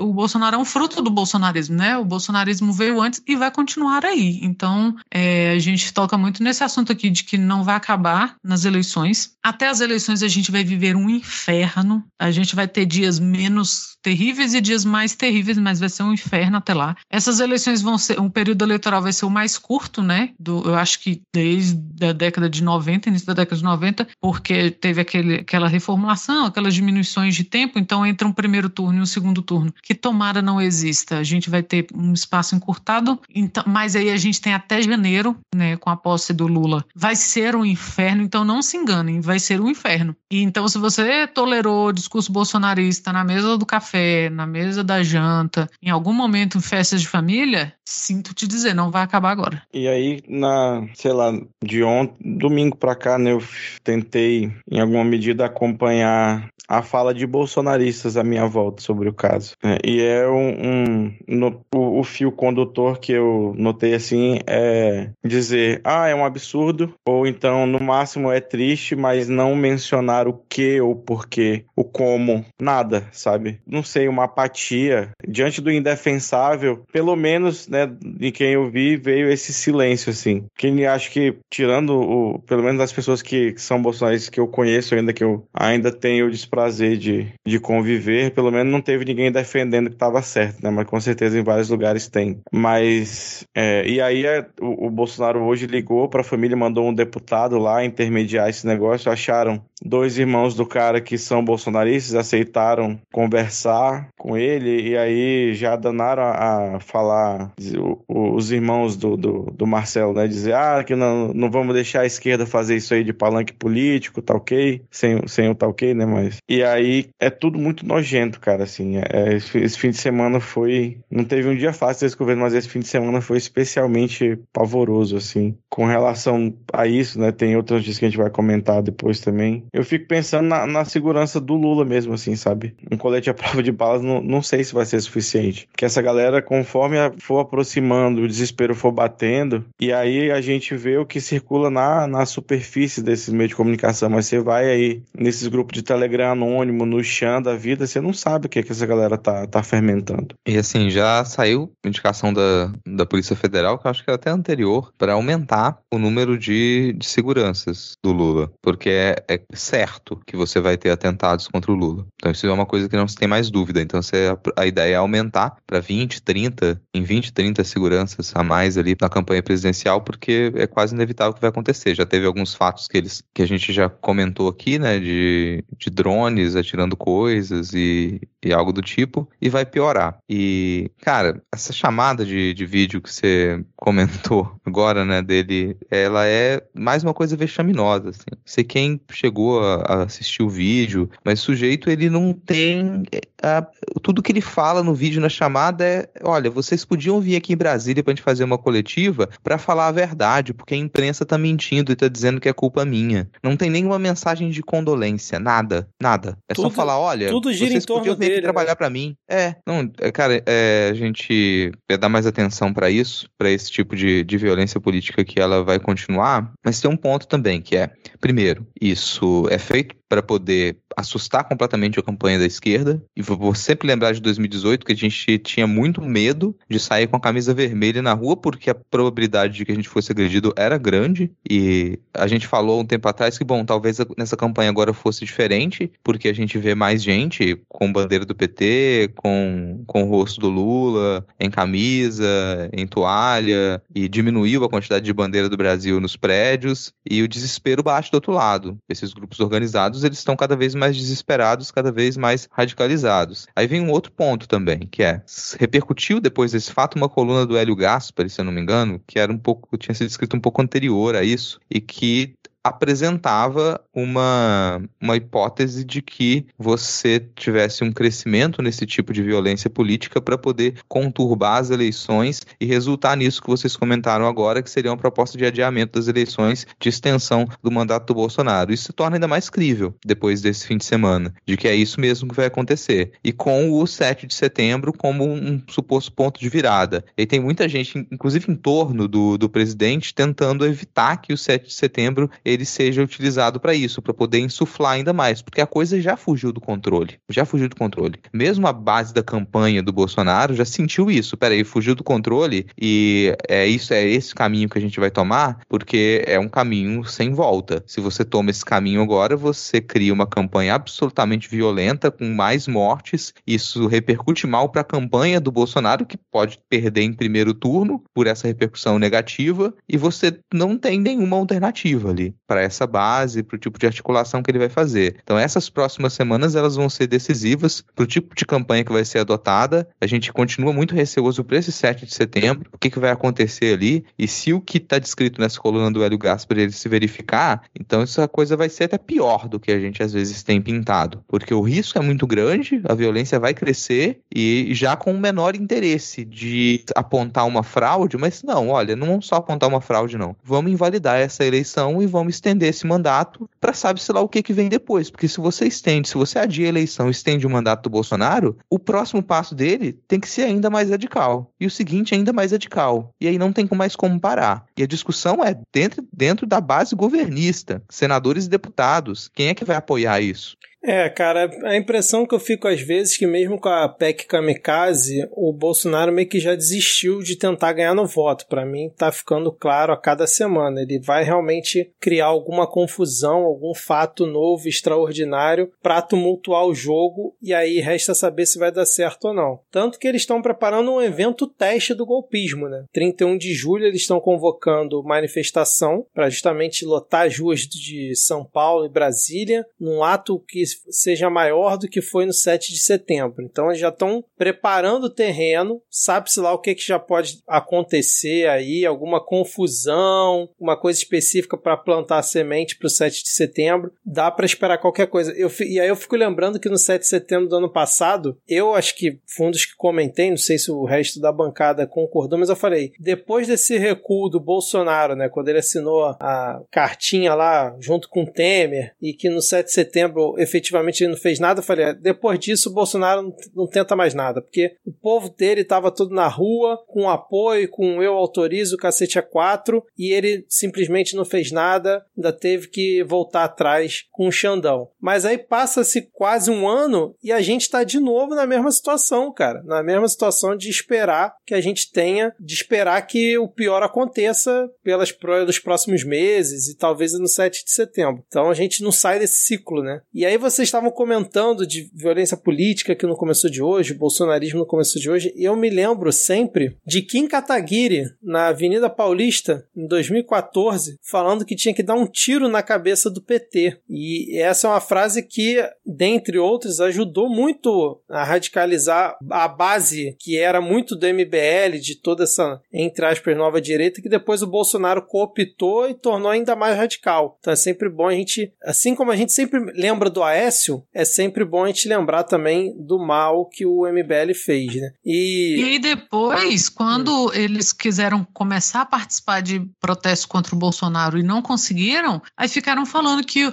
a esquerda é muito hostil, que a esquerda é hostil. Eles tentaram participar do, dos pro, do protestos e a esquerda tinha sido hostil com o MBL. É por isso que eu defendo que o papel social do PCO é sentar porrada nesse filho da puta quando tenta colar em, em evento, em, em, manifestação, no que quer que seja. Porque o cara falou isso, não foi a única vez que ele falou em dar tiro, em matar, tem que acabar, que petista isso, que esquerdista aquilo. E aí depois, ora, vocês estão sendo hostis, a gente também quer se manifestar. Ah, pelo amor de Deus. É, cara, e essa tragédia do Marcelo, né, do assassinato do Marcelo, ela é nojenta do início ao fim, né? Primeiro o bolsonarista vai, ao que tudo indica, né, pelo que está sendo mostrado até agora quando a gente está gravando, ele vai ao evento, aparece lá já no final do evento praticamente, não é conhecido da família, e ele vai com a família dele, com uma criança, acho que é de colo ainda, não sei, a esposa, ameaça o pessoal, puxa uma arma, né, aí aparece que a esposa tentou dissuadir ele e depois ele acabou voltando. E aí o pessoal pega um fato que parece que o Marcelo teria jogado terra nele, né, jogou um copo de cerveja, alguma coisa que ele tava na mão para poder meio que né, sair da mira do cara, e com base nisso começaram a minimizar o que tinha a parte bolsonarista, minimizar o que tinha acontecido e tentar culpar a vítima, como se tipo assim, não, o Marcelo é que provocou, o Marcelo fez isso, o Marcelo fez aquilo. Aí depois vem o antagonista, seu antagonista, e divulga o vídeo com o título, né, o Bang Bang de Foz. E aí a gente vê no, na imagem que o cara bolsonarista dá um tiro no Marcelo, depois chega perto e dá outro, e o Marcelo, que era um agente também que tinha porte de arma, reage e descarrega não sei quantos tiros lá no cara, e o cara cai. E aí depois vem um convidado da festa, não dá nem para saber se é petista, obviamente, e chuta o cara caído no chão, o cara acabou de matar o outro e tinha dito que ia matar todo mundo ali. E aí o presidente, esse vagabundo e a base dele usa esse fato de uma pessoa que chutou um cara que tinha acabado de matar o outro dentro de uma festa privada no aniversário do cara para dizer que aí é violência do bem e que é um absurdo que foi feito. Tipo, eles estão realmente defendendo o cara que assassinou o outro abertamente, não tem mais pudor nenhum. E aí eles também vinham com aquele papinho de que não, isso não foi intolerância política, é um absurdo colocar esse crime como intolerância política. Vem o Mourão falando que não, esse é um caso que acontece todo final de semana, igual briga de bar, vamos fechar o caixão e fim de papo, deixa a polícia investigar. Só que se não fosse intolerância política, um crime de intolerância política, por que o Bolsonaro estaria tão preocupado como ele tá nesse. Ligou pra família, mandou o Tony de Paula, aquele alucinado, ir lá em Foz do Iguaçu para entrar em contato com a família para fazer um vídeo e claramente Bolsonaro só querendo livrar o próprio rabo, né? Falando que vamos fazer uma live, a imprensa tá contra mim, né? E é o primeiro momento que eu vejo o Bolsonaro reclamando de alguém que usou uma arma para se defender, né? Então, assim, esse eu acho que o caso do Dom e do Bruno pegou, colou no Bolsonaro, colou, mas ele não se importou porque não tinha nada ligado direto ao nome dele. O caso do Genivaldo, a mesma coisa, mas esse caso eu acho que atingiu, assim, profundamente o ego do Bolsonaro, né? Porque, acima de tudo, ele só pensa em si. Então, assim, a gente precisa ver muito bem o que, que vai acontecer na, nessa próxima, nessas próximas semanas, se realmente essa parte bolsonarista da família, que eu não quero imaginar isso, mas que vai topar fazer um, uma live, alguma coisa com o Bolsonaro para tentar amenizar a situação do presidente, mesmo a contragosto da esposa, né, da viúva, que eu acredito que não vai topar um encontro com, com esse sujeito, mas eu acho que esse é um ponto que a gente precisa estar tá de olho porque vai ser importante até no próprio, é, na própria continuidade do discurso do Bolsonaro em relação a essa questão da violência na campanha, porque se ele realmente não conseguir minimizar esse caso, né, para atingir a campanha dele, tá arriscado ele tentar radicalizar, dobrar a aposta como ele sempre faz e de alguma forma radicalizar o discurso e piorar ainda mais esse essa polarização, né, como o pessoal gosta de falar. Pois é, você falou nisso, eu, e, e acho que para além da a mídia tradicional que fez a sua cobertura horrorosa como já era esperado, foi um negócio assim aterrador durante o assim nas horas seguintes a, ao negócio veio um bando de daqueles políticos tradicionais, os velho pau mole que não tem relevância política nenhuma. Aí vem Cristóvão Buarque, vem Eduardo O Jorge e o próprio Ciro Games falar de polarização e de extremismo. Cara, é, é falta de, de, sei lá, de caráter mesmo. Não, não adianta falar que é, que é falta de noção, que é burrice, não, é ruindade mesmo. Uma coisa é, é o, a base, o núcleo duro radicalizado do bolsonarismo, que a gente sabe que para eles é uma questão de guerra, nós contra eles. É Black Mirror, ele não vê, eles não veem a gente como gente. Isso aí a gente tem que ter certo, certo, certo, certo isso. E aí às vezes a gente fica no, no papinho do, de, de querer entender, compreender, cara, eu acho que tá chegando um ponto que não, não que eu defenda a violência de qualquer forma, mas a gente tem que estar tá esperto, porque eles não vão olhar pra gente com compaixão. Cara não, o cara deu um tiro e, no, e deu outro não foi pra, pra brincar. Não foi um tiro pra cima, que mesmo assim seria absurdo. Ele falou, eu vou te matar, e foi, pegou a arma, voltou e matou. E aí você vem falar em polarização, em extremismo, ah, tomar no cu, cara. E assim, não tenho que... Eu tô ficando, sei lá, tá me faltando paciência com esse negócio de um caso que tem uma porra de um vídeo e ficar nessa, ah, vamos investigar, apurar o que aconteceu. Igual aconteceu no, no, no caso do, do Genivaldo, né? Genivaldo. Porra, cara, tem o vídeo. Tem o vídeo, tem 30 testemunhas falando a mesma bosta. Aí, ah, vamos apurar o que aconteceu. Aí o Bolsonaro me pega da RT no negócio que ele publicou em 2018, que não diz caralho nenhum, dizendo que ele não quer apoio de gente que é violenta, então se mata, porque mais violento do que você, eu não, não, não sei quem, quem que pode ser, né? Independente das apurações, republico essa mensagem de 2018. Dispensamos qualquer tipo de apoio de quem pratica violência contra opositores, então você não se apoia, porra. Teu discurso inteiro é violência contra opositor, inteiro. Então, quem é aí da base do Ciro, quem é da base aí do, do, do da outra galera do, da terceira via aí, que acha que, que quer ter o mínimo de dignidade ainda na porra dessa campanha, né? Você que nos ouve aí, que é do Ciro, da Marina, da, da Simone Tebet, do Janones, grande Janones que tá aí crescendo nas pesquisas, apesar de eu não saber quem é, fala pro seu candidato ter posicionamento, cara. Porque quando um cara invade a casa, e aí você que é liberal, inclusive, nosso ouvinte liberal. Quando o cara invade a propriedade privada do outro para matar ele e o cara se defende, você vai. Não é você que queria que, que fosse assim, né? O seu paraíso liberal com todo mundo armado, porra. Então não é polarização, não é extremismo. É ódio, é guerra. Não tenho que ficar de, de, de meio termo nesse caso. E, cara, para quem não viu o vídeo, não viu tantos detalhes, eu entendo perfeitamente. Aliás, povo do Twitter, faça um favor, gente. Não,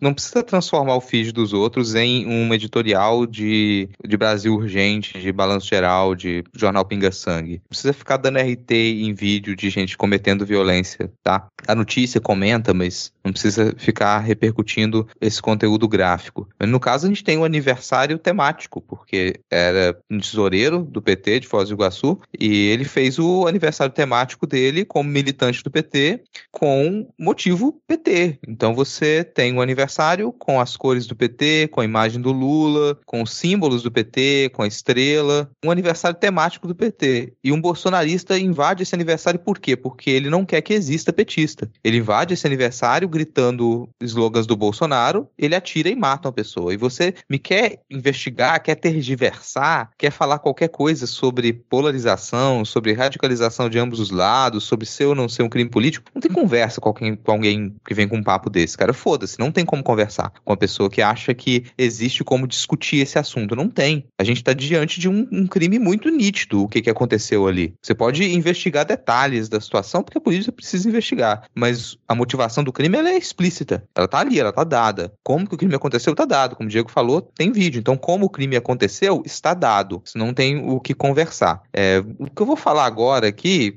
é, pode ser depois um tipo de exagero? Talvez, não sei. Mas nesse momento, pelo o modo como isso repercute na gente, repercute em mim, a impressão que, que vai ficar, e que eu acho que vai colar na campanha do Bolsonaro e em toda a base bolsonarista rígida, é que todo bolsonarista, a partir desse momento, é um potencial assassino. Todo bolsonarista, a partir desse momento, se uma pessoa está no seu prédio ela é bolsonarista e ela está ali discutindo com petista e ela odeia petista, é um potencial assassino. Você não sabe o que você pode esperar dessa gente mais. Eles já matam. Esse povo tá organizado em grupo, tá se armando, tá invadindo festas de aniversário dos outros com a família lá e dando tiro e matando, cara. E aí? Aí quando você pega a coisa nesse, com os fatos descritos dessa maneira, não, não me parece exagero. Dizer que sim, a gente tem que temer qualquer tipo de organização bolsonarista como uma organização assassina. Porque é o que eles fizeram. Eles assassinaram uma pessoa. Eles agridem pessoas constantemente. O discurso deles é baseado em odiar a esquerda, em tentar acabar com o PT, em eliminar. Então é isso. É esse o nível de medo que a gente precisa ter desse povo. Além disso, e aí vem para essa campanha política, que é, bom, se o seu candidato, que não é o Lula, nem o Bolsonaro, se ele ainda continua a acreditar que nessa campanha é possível construir algum outro tipo de via, que existe alguma alternativa, você vem com o discurso de que, peraí, nem um lado nem outro, ele tá mentindo para você, cara. Como o Diego falou, isso é mau caratismo, não tem posicionamento ali de panos quentes. A gente já chegou num ponto em que ou você entende que é necessário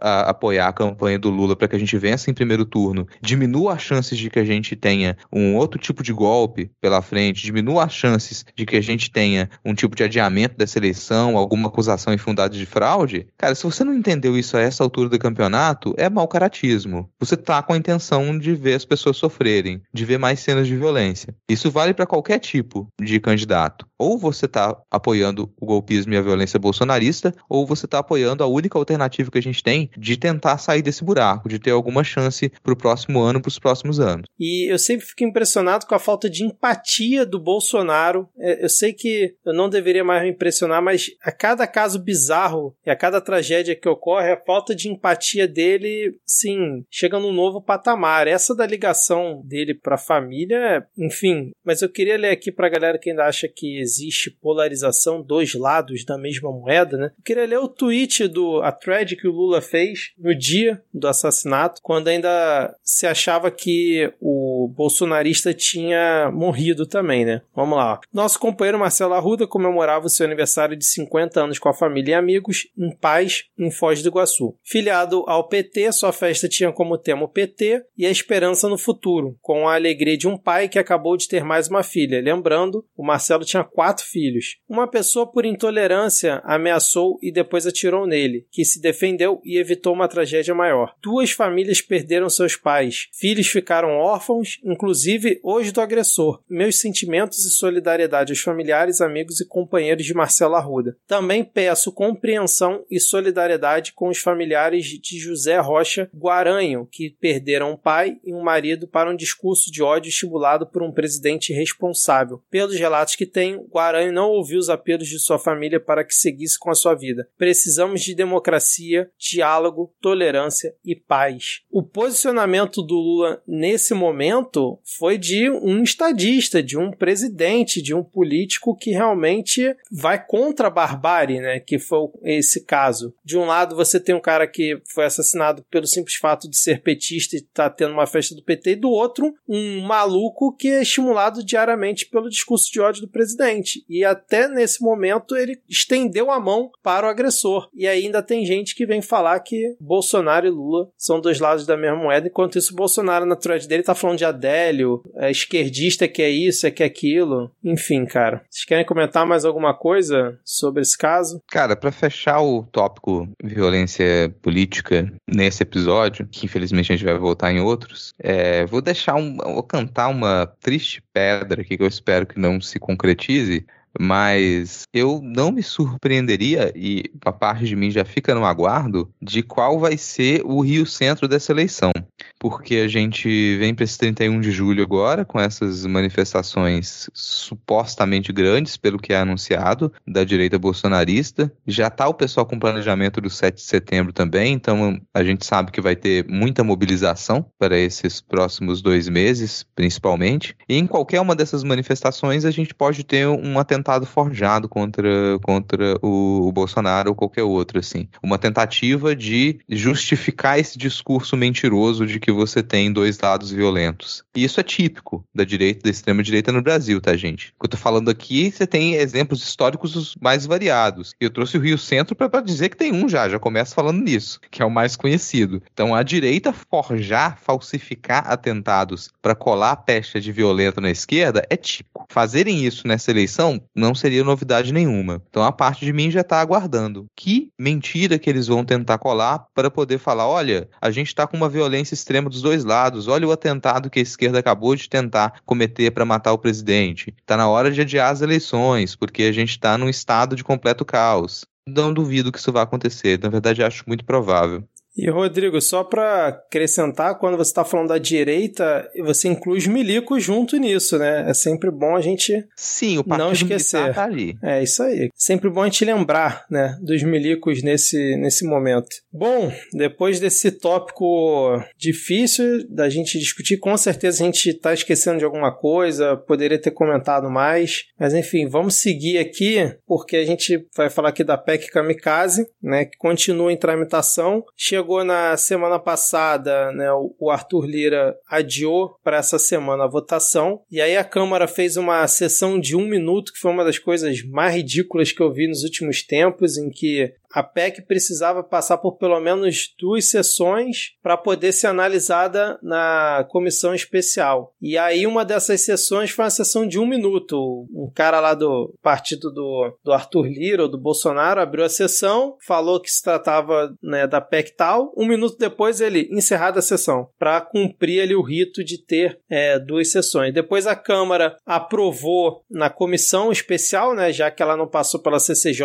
porque juntaram junto junto com aquela outra PEC dos biocombustíveis e ela foi marcada para hoje. Ocorreu, ah, antes disso, né, o Mendonça negou dois pedidos para suspender a tramitação da PEC, né? Entraram no STF e o Mendonça negou. E hoje, durante a votação, começa lá aquela confusão toda, oposição apoiando com voto crítico, né, votando sim, mas criticando aquela coisa toda que a gente já discutiu na, na semana passada na Câmara Câmara um pouco mais incisivo do que no Senado, mas a oposição ali falando que ia votar sim. Vem o primeiro turno, 390 votos a favor e 15 contra, deve ter sido, sei lá, o pessoal do Partido Novo e o Orlando Silva, que declarou que era voto contra também. E aí, eis que surge um deputado bolsonarista dizendo que estamos presenciando uma fraude nessa votação, pois parlamentares que estão fora da casa não estão conseguindo votar, os servidores servidores pararam de funcionar, uma confusão danada. Aí o Arthur Lira interrompe e fala: olha só, não está acontecendo fraude nenhuma, não tem fraude no sistema, porque bolsonarista é assim, né? Vê uma situação técnica que acontece num sistema, já fala logo que é fraude, né? A mesma coisa com as urnas. E aí o Arthur Lira pontuou que não ocorreu fraude nenhuma, mas que dois links que alimentam ali o sistema da Câmara dos Deputados para que os deputados possam votar remotamente e boa parte desses deputados deputados eram da base do governo, estavam fora da Câmara votando remotamente. Parece que eram 68 deputados que registraram presença online, vamos dizer assim. Não sei se todos bolsonaristas. E aí parece que tem duas empresas que fornecem esses links de transmissão. Vamos fazer um português assim mais claro, que permitem que os parlamentares votem. E aí esses dois links pararam de funcionar. Não se sabia como, a parte técnica da Câmara não soube explicar. Eis que o Arthur Lira diz que vai convocar, diz não, ele convocou a Polícia Federal para investigar essa questão técnica, porque ele falou que é muito estranho os dois links caírem ao mesmo tempo, que ele não quer acusar ninguém, mas que sempre em PECs importantes isso acontece, votações de PEC importantes acontece, e suspendeu a votação do segundo turno, hoje, né, que a gente está aqui gravando dia 12, para amanhã, no caso dia 13 de junho, então quando você está ouvindo esse episódio, provavelmente já ocorreu a votação, deve passar, né, deve ser aprovada, não vou nem fazer adendo se tivesse sido aprovada mesmo, mas eu achei muito curioso, né, que o Arthur Lira ganhou o primeiro turno da votação, depois faz uma manobra para suspender para o dia seguinte, coisa que ele nem poderia pelo regimento, pelo que, pelo que falaram lá, e aí convoca a Polícia Federal para investigar um assunto que, ao que tudo indica, é claramente técnico, né, de TI, de rede, alguma coisa assim, e eu fiquei com a pulga atrás da orelha, porque vem o deputado bolsonarista falar que foi fraude, vem o Arthur Lira e joga aquela coisa de que, olha, pode ser que tenha alguma coisa aqui que não se sabe muito bem explicar. Para isso virar no Zap Zap bolsonarista teoria de que teve fraude na votação da PEC que a esquerda tá manipulando tudo, é dois palitos, né, cara? Não sei se vocês concordam comigo, mas é como eu vi toda essa situação que ocorreu hoje, que eu tô relatando aqui, porque eu acho que ninguém teve o desprazer de acompanhar a votação hoje lá na TV Câmara. Parte eu acompanhei. Eu não sei por que que eu faço isso comigo. Mas parte eu acompanhei e desde o começo da sessão o Arthur Lira ele tava nessa, assim, falando com esse mesmo discurso. Ah, sempre nas votações importantes dá problema no sistema e ele queria que, que deputados e deputadas estivessem lá presentes para votar. Tem também essa questão dele querer que que tivessem lá presentes, ao mesmo tempo em que sim, pode ter uma, um discursinho desse, ele pode reverberar ali na base bolsonarista, mais uma coisa para poder alimentar essa ideia falsa de, de fraude, sou estranho porque, bom, a votação dessa PEC, ela já é quase uma vitória pronta, assim, sabe? Você não tem muito o que querer apontar que tá tendo um problema ali, porque é uma vitória que você já teve. A base governista já ganhou essa, cara. Não tem muito por onde sair você barrar essa PEC, que a gente comentou um pouco no episódio passado também. É por aí que se vai. Então, é, é mais uma que você fica ali. Cara, às vezes parece só que o Arthur Lira, ele perde a paciência, às vezes, com algumas coisas.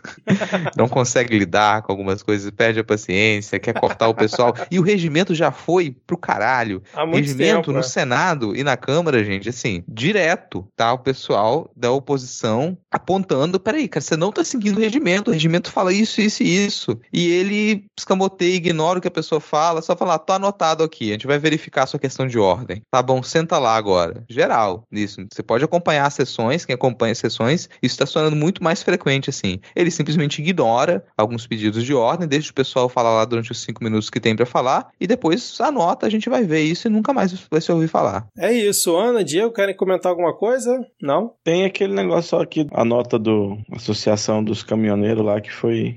Deixa eu ver o nome do cara aqui. Presidente da Associação Brasileira dos Condutores de Veículos Automotores, o vulgo Chorão, divulgou nota aí explicando que todo mundo sabe, né? Que um auxílio que é o proposto aí na, na- nessa PEC, auxílio de mil reais para os caminhoneiros, não dá pra porra nenhuma, não rende, não resolve. Enquanto não mexer no PPI, você pode derramar dinheiro aí até a nossa dívida ficar do tamanho do PIB dos Estados Unidos, que não vai resolver o problema de abastecimento, problema de logística e a porra da crise que a gente tem aqui neste país. E tá vindo aí a safra do milho, e então prepara para faltar diesel e ficar mais caro ainda. E eu gostei também que o Paulo Guedes hoje foi numa comissão do Senado, que eu não sei pra que convidou o Paulo Guedes pra falar da PEC, se a porra do Senado já aprovou a PEC de forma relâmpago, mas enfim, aí pode ser alguma coisa que eu não conheço ali da tramitação interna, mas ele falou que não dá nada não. Ele falou que a PEC vai levar os gastos em 41 bilhões, mas não vai causar impacto fiscal em 2022. E eu até acredito Agora. nele. Vai causar a partir de 2023, né? Vai deixar a bomba pra estourar a partir de 2023. Então, se você analisar é, o fato que o Paulo Guedes jogou na mesa aí, né?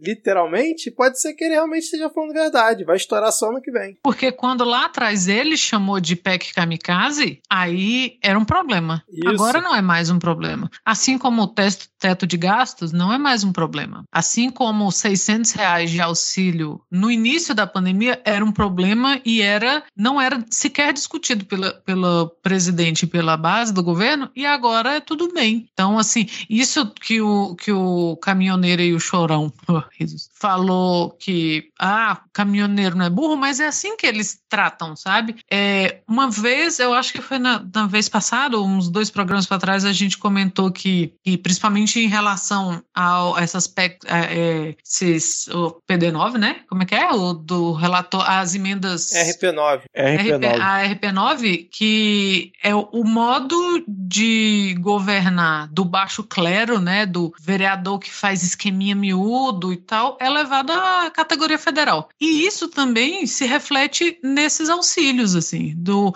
é o cara que acha até hoje que você dá um botijão de gás compra voto, sabe? Aquelas histórias que se tinha muito nos interiores, que era. Minha avó contava isso, assim, que você nunca ouvia falar do prefeito, a cidade tá míngua. Aí, um, dois dias, uma semana antes da, da votação, o cara passava de porta em porta com um botijão de gás para deixar nas casas e ganhava a eleição. E é esse modo, eles estão federalizando esse tipo de coisa. E que felizmente não tá colando, né? A gente viu que entre as pessoas que recebem auxílio, o Bolsonaro não teve aumento de intenção de voto, que os caminhoneiros, né? Essa declaração desse caminhoneiro aí, eu imagino que represente uma maioria, né? De que eles não são burros, que, que mil reais pega aí e vai. E assim, enquanto você vê que emenda de relator e o caralho, e bilhões e nananã, aí pro povo é assim, não, dá uns 600 reais aí uns quatro meses, dá mil reais aqui pra taxista uns quatro meses, enquanto ele teve, todos sabem que ele teve esse tempo inteiro, né, para fazer alguma coisa. Essa política do dar aí um, um pão e leite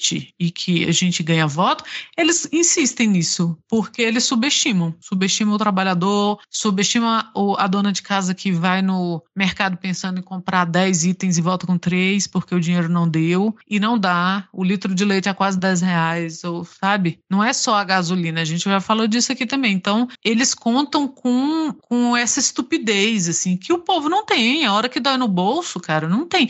Você tem um núcleo radicalizado ali. E aí pode estourar. A gasolina pode ir para 35 reais o litro, o leite pode ir a 35 reais o litro, eles não vão mudar. Mas para o trabalhador que o bolso dói, que não consegue alimentar filho, que, sabe, professor, essa semana saiu uma matéria, eu posso até buscar depois de onde foi, falando de professor de escola pública e diretores meio burlando, assim, a, a, a tia da cantina, né? Meio que, que dando lanche escondido para criança levar para casa, porque no sábado, no domingo não tem o que comer, porque a, a criança que está na escola está comendo, mas a, a parte da família que não está indo para a escola não está comendo, e os professores meio que fazendo isso, assim, para, sabe, passando por baixo dos panos para ver se Com se todos garante os um- 36 centavos por aluno que o governo federal paga. que o governo federal paga, os 36 centavos. Sabe, quando a gente brinca assim de que ah, 100 reais é um total de 2 dólares, quando você brinca com essa coisa dos 36 centavos que o governo destina para alimentação de crianças no Brasil inteiro, você não consegue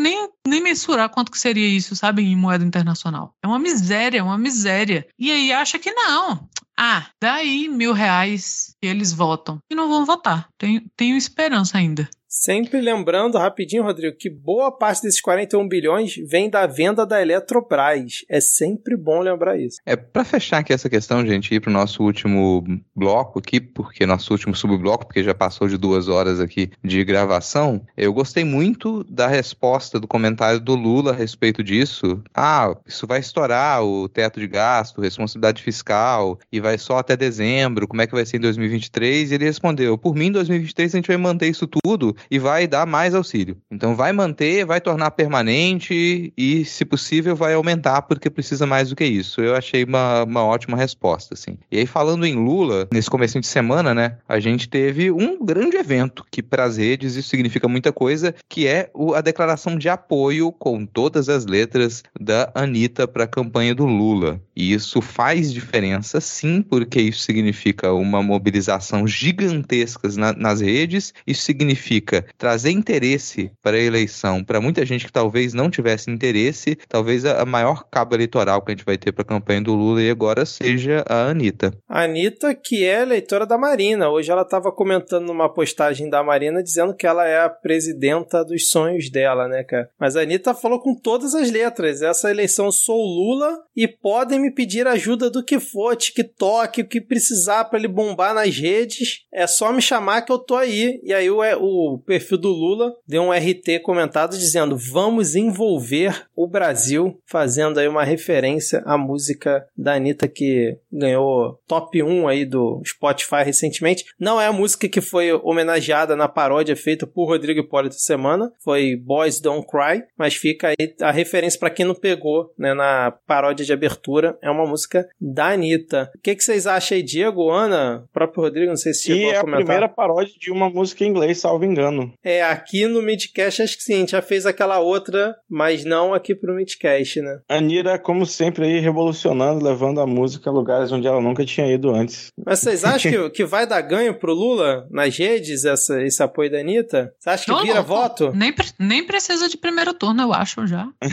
Já. A chance de vir no primeiro turno é maior agora? Acho que. Cara, Já- assim, acho já que enlouqueceu a Fontinelli? Já deu chilique no, no, Twitter, no Instagram já? Sério, não vi isso não.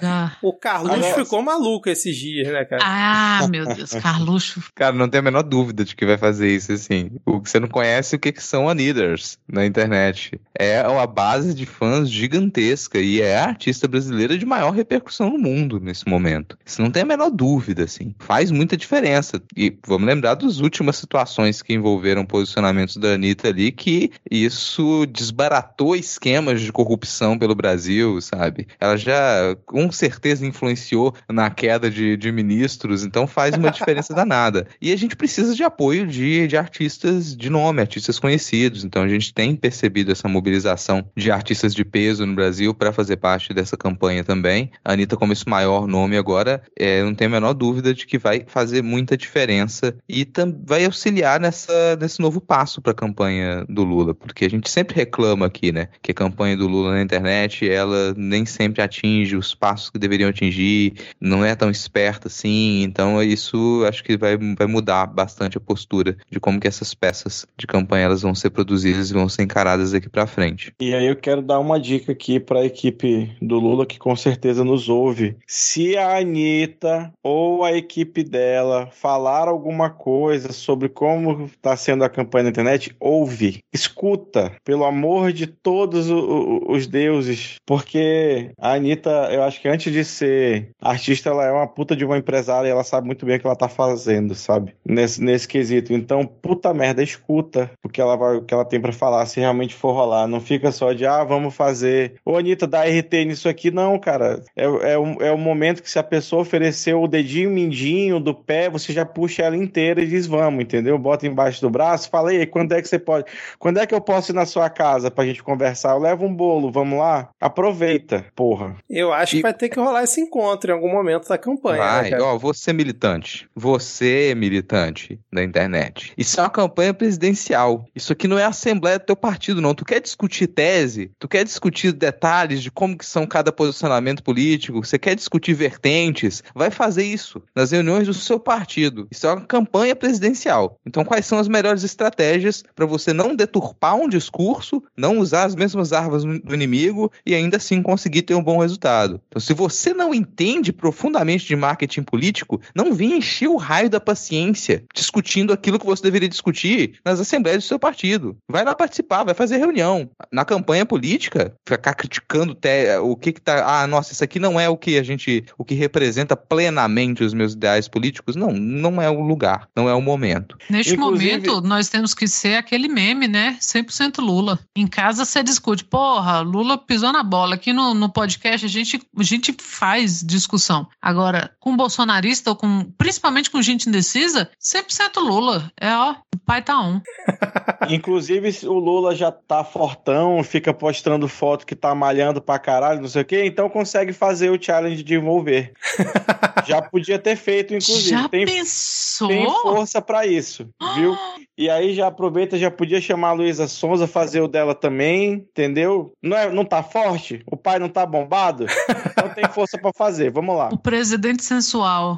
Cara, tô pensando aqui na posse, né? Luísa Sonza, Pablo e Anitta apoiam Lula. Será que as três vão cantar na posse, cara? Olha só, hein? Cara, se Será Pablo não? É como vai ser o show. Exato. E aí vai ser sensacional porque Pablo Vittar cantando hino nacional na posse do presidente do Brasil vai fazer com que 78% dos bolsonaristas entrem em combustão espontânea, combustão espontânea. O que só, só alegra o resto da nação. Exatamente. Vamos seguir aqui, ó. Vamos lá, Anitta é Lula e Lula é Anitta agora, hein? É, a gente teve o evento do Lula no Rio, um evento grande, lotou a Cinelândia, foi bonito de se ver. O Lula confirmou apoio ao Freixo, o Molon ficou meio pra escanteio, isso não foi bonito de se ver. André Siciliano lá na frente, né? Putz, cara, ai meu Deus do céu, cara, que merda que o PT vai fazer aqui no Rio com isso. Enfim, tacaram a bomba caseira no meio do evento, acho que o Rodrigo chegou a comentar isso em algum momento do episódio. Prenderam o, o cidadão, né? O cara agora tá preso, mas foi um, um evento que o pessoal percebeu que o Lula tava usando ali o colete à prova de bala, né? Porque é um evento aberto, então assim, tem que ter uma preocupação maior. E eu queria puxar aqui um tópico, eu sei que né, a gravação já tá extensa, né? Vocês quiserem comentar só rápido, mas acho que precisa fazer a observação que não foi no evento no Rio, acho que foi no evento em Diadema, o Lula agradecendo ao maninho do PT por ter defendido ele naquela, naquele dia que, né, que foi o, o Lula foi julgado, né, ou, ou foi saiu a sentença, né, que era para ele ser preso, que passou um bolsonarista lá provocando o pessoal em frente ao Instituto Lula e o maninho junto com o filho foram lá defender o Lula, partiu para cima do cara, agrediram o cara e em um momento lá eles empurram ele, ele bate num, com a cabeça no caminhão, cai, traumatismo craniano, ficou internado, o maninho foi preso. Agora a gente tem a Anitta entrando aí na campanha, assim, esperando, né? Vocês acham que ainda tem necessidade do Lula ficar expondo esse assunto que ninguém nem lembrava mais, não era um assunto na campanha, para agradecer companheiros de longa data para um cara que no fim das contas agrediu o outro, cara? Eu achei uma bola fora total do Lula, desnecessária, é, ele comentar isso. Não sei o que, que vocês acham. Achei também, 100%. Mas agora com a Anitta, novos ares, sabe? Refrescou a campanha. Vai de... Ah, é companheiro de longa data? Obrigada. Vamos falar com o jovem, vamos falar aqui com a Anitta. Vamos deixar a Anitta falar. Então, mas foi, foi bola fora. Eu fiquei, eu fiquei pessoalmente envergonhada, sabe? Quando alguém sua família faz uma coisa, você fica, eita, rapaz. É, mas eu acho que foi aquela empolgação do senhor de idade falando demais e acabou falando demais. Não é, não é desculpa, né? Só é justificando aqui pelo, pelo pai, justificando. Mas eu acho que, que não que, estrategicamente foi péssimo, né? Mas com certeza não foi pensado. Mas que esses assuntos vão ficar meio de fora, sabe? A tendência agora é uma coisa que o Diego falou aqui um tempo atrás, que assim, quem tá se emocionando até agora, né? Até antes da Anitta falar alguma coisa, quem tava achando bonito, se emocionando, comprando toalha, era millennial. É quem ia votar no Lula de qualquer forma, ou quem não votou, conheço muitas pessoas que nunca votaram e agora, porra, não, agora eu vou votar e tal. Mas agora com, com a Anitta, e assim, não só a Anitta, né? Mas tá na hora de focar em outro público, sei lá, a galera que tá votando pela primeira, pela segunda vez. E aí essa, sabe, esses assuntos aí de de dentro de casa, pode ficar dentro de casa, porque não pegou bem mesmo, não foi um ato louvável do Maninho de forma alguma, e era pra ter ficado esquecido do jeito que tava. E aí você falou uma coisa que eu me toquei agora, que a gente fez o maior auê do caralho pra moçada de 16 anos aí tirar título de eleitor, e aí quando acabou o prazo, a gente acabou e parou de falar com eles, né? É, Exatamente. Tipo, ah, tá, pena, Aí, então vem cá, tira o título de eleitor, aí o menino de 16 anos, olha, tá aí, o que, que eu faço com isso? É, verdade, tá na hora de retomar isso aí, porque fica feio, né? Parece que tá usando de manobra e a gente tá partindo do pressuposto que o moleque de 16 anos vai votar automaticamente no Lula, mas Exato. talvez não tenha esse essa conexão. Porque se ele vem de família bolsonarista ou de família que seja apolítica, ele não tem lembrança afetiva. Aqui em casa, o único jovem que a gente tem aqui em casa já vai votar no Lula automaticamente, mas porque ele tem essa ligação afetiva por nossa causa, por causa dos aqui em casa, da minha mãe, dos nossos tios, da minha avó, a velha história do que a gente tem aqui em casa, que minha avó tirou, tirou o título para votar no Lula, assim, era uma coisa, ela falava e a gente repetia, não, tirou o título para votar no Lula. E então ele tem essa ligação afetiva com a figura do Lula, ele falou que tá meio empolgado com essa história, né, de votar, votar numa figura, né, que é do, do imaginário brasileiro. Mas esses moleques aí que estão se politizando agora, que não tem essa, essa imagem, não cresceu com a imagem do Lula como uma, uma imagem do presidente dentro de casa, a gente não pode abandonar, não. E é o que a gente tem feito. Perfeito, Ana, perfeito. Vamos seguir então aqui, é, agora passando rápido. Suplicy vem para deputado estadual. A gente comentou do Suplicy alguns programas atrás. Márcio França realmente definiu que vem para o Senado. E aí já vou emendar com a pesquisa Real Time Big Data, encomendada pela TV Record, que saiu essa semana, que apurou ali entre os dias 8 e 9 de julho. No cenário vidéo 1 aparece Haddad com 34%. Eu ainda confesso que estou bem surpreso com essa, essa porcentagem. Tarcísio 20%, é, Rodrigo Garcia 16%, os demais não importa. É, no cenário 2, Haddad tem 35%, Tarcísio 21% e Rodrigo Garcia 18%. No segundo turno, Haddad atualmente tem 38%, Tarcísio 29 e no outro cenário Haddad tem 38, Rodrigo Garcia 24. A gente sabe que é um cenário difícil, que São Paulo é muito reaça, principalmente interior, que o Alckmin vai ter que né, tirar leite de pedra para conseguir converter muito voto para o Haddad, mas seguimos na esperança. E na intenção de voto para o Senado, no cenário 1, o Márcio França aparece na liderança com 23, agora sem o da Atena, Janaína Pascoal em segundo com 13, Paulo Scaff com 12 e por aí segue. E num cenário que Carla Zambelli estaria como candidata, ela aparece em terceiro com 8%, atrás do França com 23% e Janaína com 14%. O Marreco confirmou a candidatura ao Senado. Ana, você que gosta muito do Marreco, confirmado, ele vem aí para o Senado pelo Paraná. Ele confirmar, beleza, mas o TRE do Paraná confirmou também? Eu acho que agora já, né, cara? Boa pergunta, mas acho que para ele já ter anunciado, acho que já não tem mais dúvida. A gente tava na dúvida aquele outro dia, né, mas acho que Vai se realizar meu sonho, será? Ele se candidatar a perder? Perder pro Álvaro Dias, caramba, Oh, cara. hum, É Deus. isso. O. Chega, chega a dar vontade de ir pro Paraná fazer campanha pro Álvaro Dias. Tá. Mas eu acho que eu ia pegar Calma, fogo se eu calma. falasse o nome do Álvaro Dias num contexto positivo. É, exatamente. Vamos segurar a emoção. O Tarcísio, ele confirmou o vice dele do PSD, do Kassab. Então, o Kassab vai apoiar o Tarcísio lá em São Paulo. E, cara, a gente precisa comentar a autoestima de Simone Tebet, que ela pegou uma pesquisa aleatória, onde na pesquisa retrasada ela apareceu com 2%, na retrasada 3%, por... não, na passada 3%, e agora ela apareceu com 4%, e ela fez uma publicação nas redes sociais dizendo que Simone Tebet está crescendo e agora ninguém segura a terceira via. Min- Minto, isso é da minha parte, mas é assim, Simone não Rede para de TV, subir nas pesquisas. A rede de TV que mais cresce no Brasil. Exato, cara. Na- Simone Mas, Tebet é a assim, rede TV dessa eleição. Pode Sei crer. lá, cara, pelo menos ela não mentiu. Deixa a menina. É, vai ela- lá, comemora. Comemora teu 1%. Mas olha, vai. se a gente, se daqui até a eleição a gente ainda tiver 50, pelo menos, 50 Pesquisas. é, pesquisas, quem sabe? Ganhava no primeiro turno, né? Porra! Assim, ela tá subindo na margem de erro? Tá subindo na margem de erro, mas vamos deixar ela, ela sonhar, né? Então, Simone não Porque, para assim, de subir nas pesquisas. É, é humilhante pra ela que teve um papel tão importante na CPI da pandemia ficar atrás de Janones, que eu ainda não sei quem é. E, e esse nome é inventado? Eu também fico na dúvida. Janones, ele inventou esse nome? É dele? Vamos lá, vamos ver se até outubro o Diego sabe quem é André Janone. Ai. Bom, cara, o programa tá muito extenso, não vai dar pra gente rir muito do Ciro, mas o Ciro soltou a seguinte pérola. Lula planejou entregar o Brasil para Bolsonaro numa entrevista que ele deu é, recentemente. Vou até pegar aqui, ó. Em entrevista ao Avesso Podcast, é, Ciro Gomes Gomes diz que Lula planejou entregar o Brasil para Bolsonaro dar no que deu, porque aí ele volta agora sem precisar explicar roubalheira e crise econômica. Algum comentário? Intervenção. É, ó, Ciro, você é um perfil de humor. Vamos entender isso aqui agora. Provavelmente a gente trata Ciro como um perfil de humor. É um perfil de humor da internet e tá numa fase ruim. Não teve graça. Então tenta uma piada melhor da próxima vez. Tenta escolher um bom timing pra soltar uma dos seus vídeos de charge lá. Nesse eu não vou, não trato mais Ciro Gomes como pré-candidato a nada. É um perfil de humor na internet e que às vezes faz umas piadas realmente ruins. Essa, por exemplo, desculpa, cara, eu acho que a sua carreira de humorista tá péssima. Assim, você precisa pegar umas dicas com o Gregório do Vivier porque tá ruim.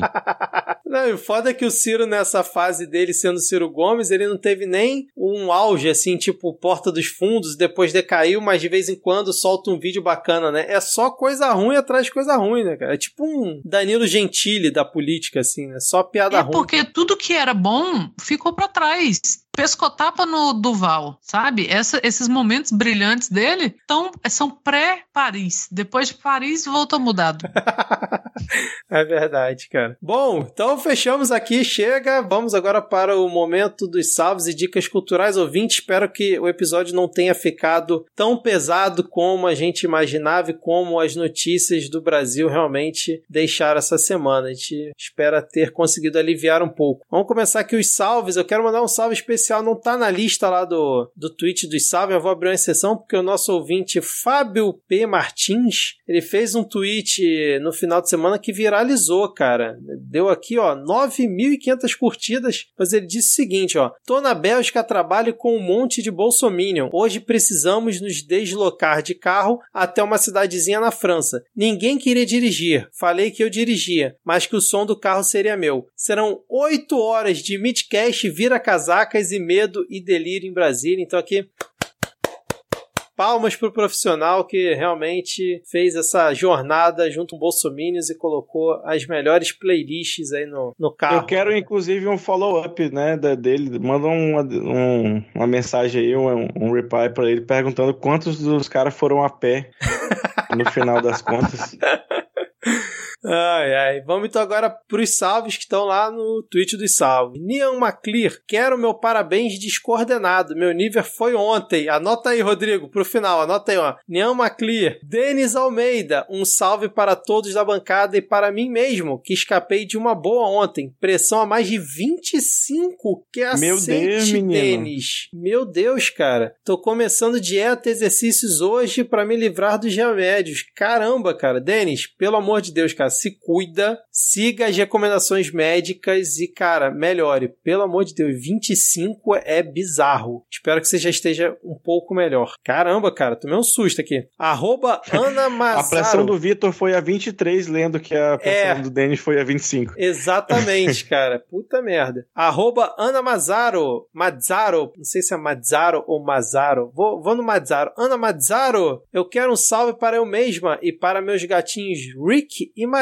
e para meu irmão Gabriel Mazzaro, que amo puxar o saco. Ah, e quero deixar um super beijão para todos que participarem da gravação. Vocês são incríveis. Obrigado, Ana. Um beijão para todos vocês aí também. Arroba Tavosug. Quero que a Ana Raíssa me mande um beijo. Eu adoro as sacadas que ela dá, nossa diva demais. Ana Raíssa. Ô, louco, é mais caro, hein? Um beijo, Tabusug.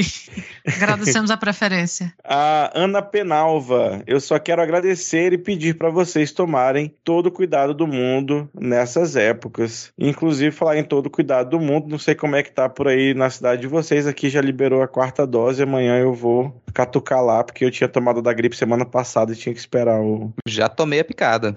É, Mãe, aqui estão dando junto. Gripe e Covid, até Pois no é, é porque se eu, eu tomei um dia antes de liberar a quarta para todas as idades. Ah, É, eu, eu, eu vou ter que esperar um mês, né? Porque eu tive, aí eu vou ter que esperar um mês pra poder tomar a quarta dose. Ah, mas você teve agora, já deu um- uma, uma renovada no, no Aham, é. Ah, Jefferson Alencar, um salve para toda a bancada do Ana Raíssa Cast. Ana Raíssa com dois N's, dois R's, dois S, dois Cs e dois T's. e três Ais. Exatamente, parabéns. E três Com Ais. foto do... Hã? isso mesmo. Com foto Meu do Deus. meu caramelo atendendo a pedido da Ana Raíssa. Veja lá a foto do caramelo do Jefferson. Seguindo aqui, Anderson Kogo. Um grande salve para os meus amigos e espero que todos já sem Covid. Até agora seguimos invictos de novo. Arroba MCS2246, manda um salve pra mim e pra minha namorada Maiara. Pegamos Covid essa semana e foi uma merda. Cadê a quarta dose, Brasil? Pois é, galera, não deixem de tomar porque tá aí ainda, né? Arroba Belin Escobar, vou aproveitar e pedir pra mandarem um efusivo abraço pros meus companheiros lá do Os Poucas Trancas? Tranças? Não sei. Não é jabá quando é do coração. É sim, mas eu, eu apoio esse tipo de jabá. E desejar uma boa gravação, apesar do cenário caótico da última semana. Já Pô, a gente acabou de perceber que a Ana não, ela não tava aqui quando a gente fez live com o pessoal dos Pouca- do Poucas Trancas, né? Então a gente tem que repetir. Hum, a gente tem, que ter um repeteco isso agora. Então fica aí o compromisso público. Arroba Drill Bidrill. Aê, manda um salve pra minha amiga. Arroba Thaisa, Thaís Sabas, que ainda não faz parte da lista dos 10 ouvintes. Talvez agora se torne. Salve, Thaís, e chega mais. Diz aí que é da turma da letra dobrada ele aí. Já gostei. Dois Bs é inusitado, hein? É, tem dois S também, separados, mas são dois S E, ali, e né? três Ais. É, é um palíndromo, se você for prestar atenção, né? Se tivesse terminando É. com H. Falando em letra repetida, nossa querida Lele Riso, com dois L's, dois S, dois Es. É, Lele Riso disse: Pra variar, tava vendo o Fluminense, que acabou de vencer o Cruzeiro no Mineirão. Dá tempo ainda? Deu tempo. Salve para a rainha Ana Raíssa, pro meu amado garoto do Quicão. Saudades e segue uma foto, uma fotinha do meu gato amarelo Napoleão. Então, uma fotinha Ai, deixa eu contar uma Napoleão, coisa pra linda. Lele. Contar uma coisa pra Lele rapidinho. Que lá na minha mãe, todos os nossos gatos se chamam Napoleão. A gente já tá no quarto desde a infância. Ou no quinto. Não sabe, a gente Ma- perdeu. Mas, vocês Nossa. botam a numeração? Esse é o Napoleão É. IV? Esse... Esse é o segundo. É. Porra, fantástico, cara. Não sabemos por quê. Desde criança a gente sempre coloca Napoleão. E a gente nunca teve o Napoleão amarelo, hein? tivemos sim, tivemos. Foi o primeiro. Sensacional. Mas eu achei que era uma ameaça, né? Nunca tivemos Napoleão amarelo. Vamos aí Era. buscar o seu. Era... Até eu lembrar que tivemos, era uma pequena ameaça. A partir do momento que ela considera que a Ana é uma rainha, e reis e é rainhas meu. a gente sabe, né, como é que atuam, então é, é possível que seja uma ameaça, cara. Ou lei, né? A lei real.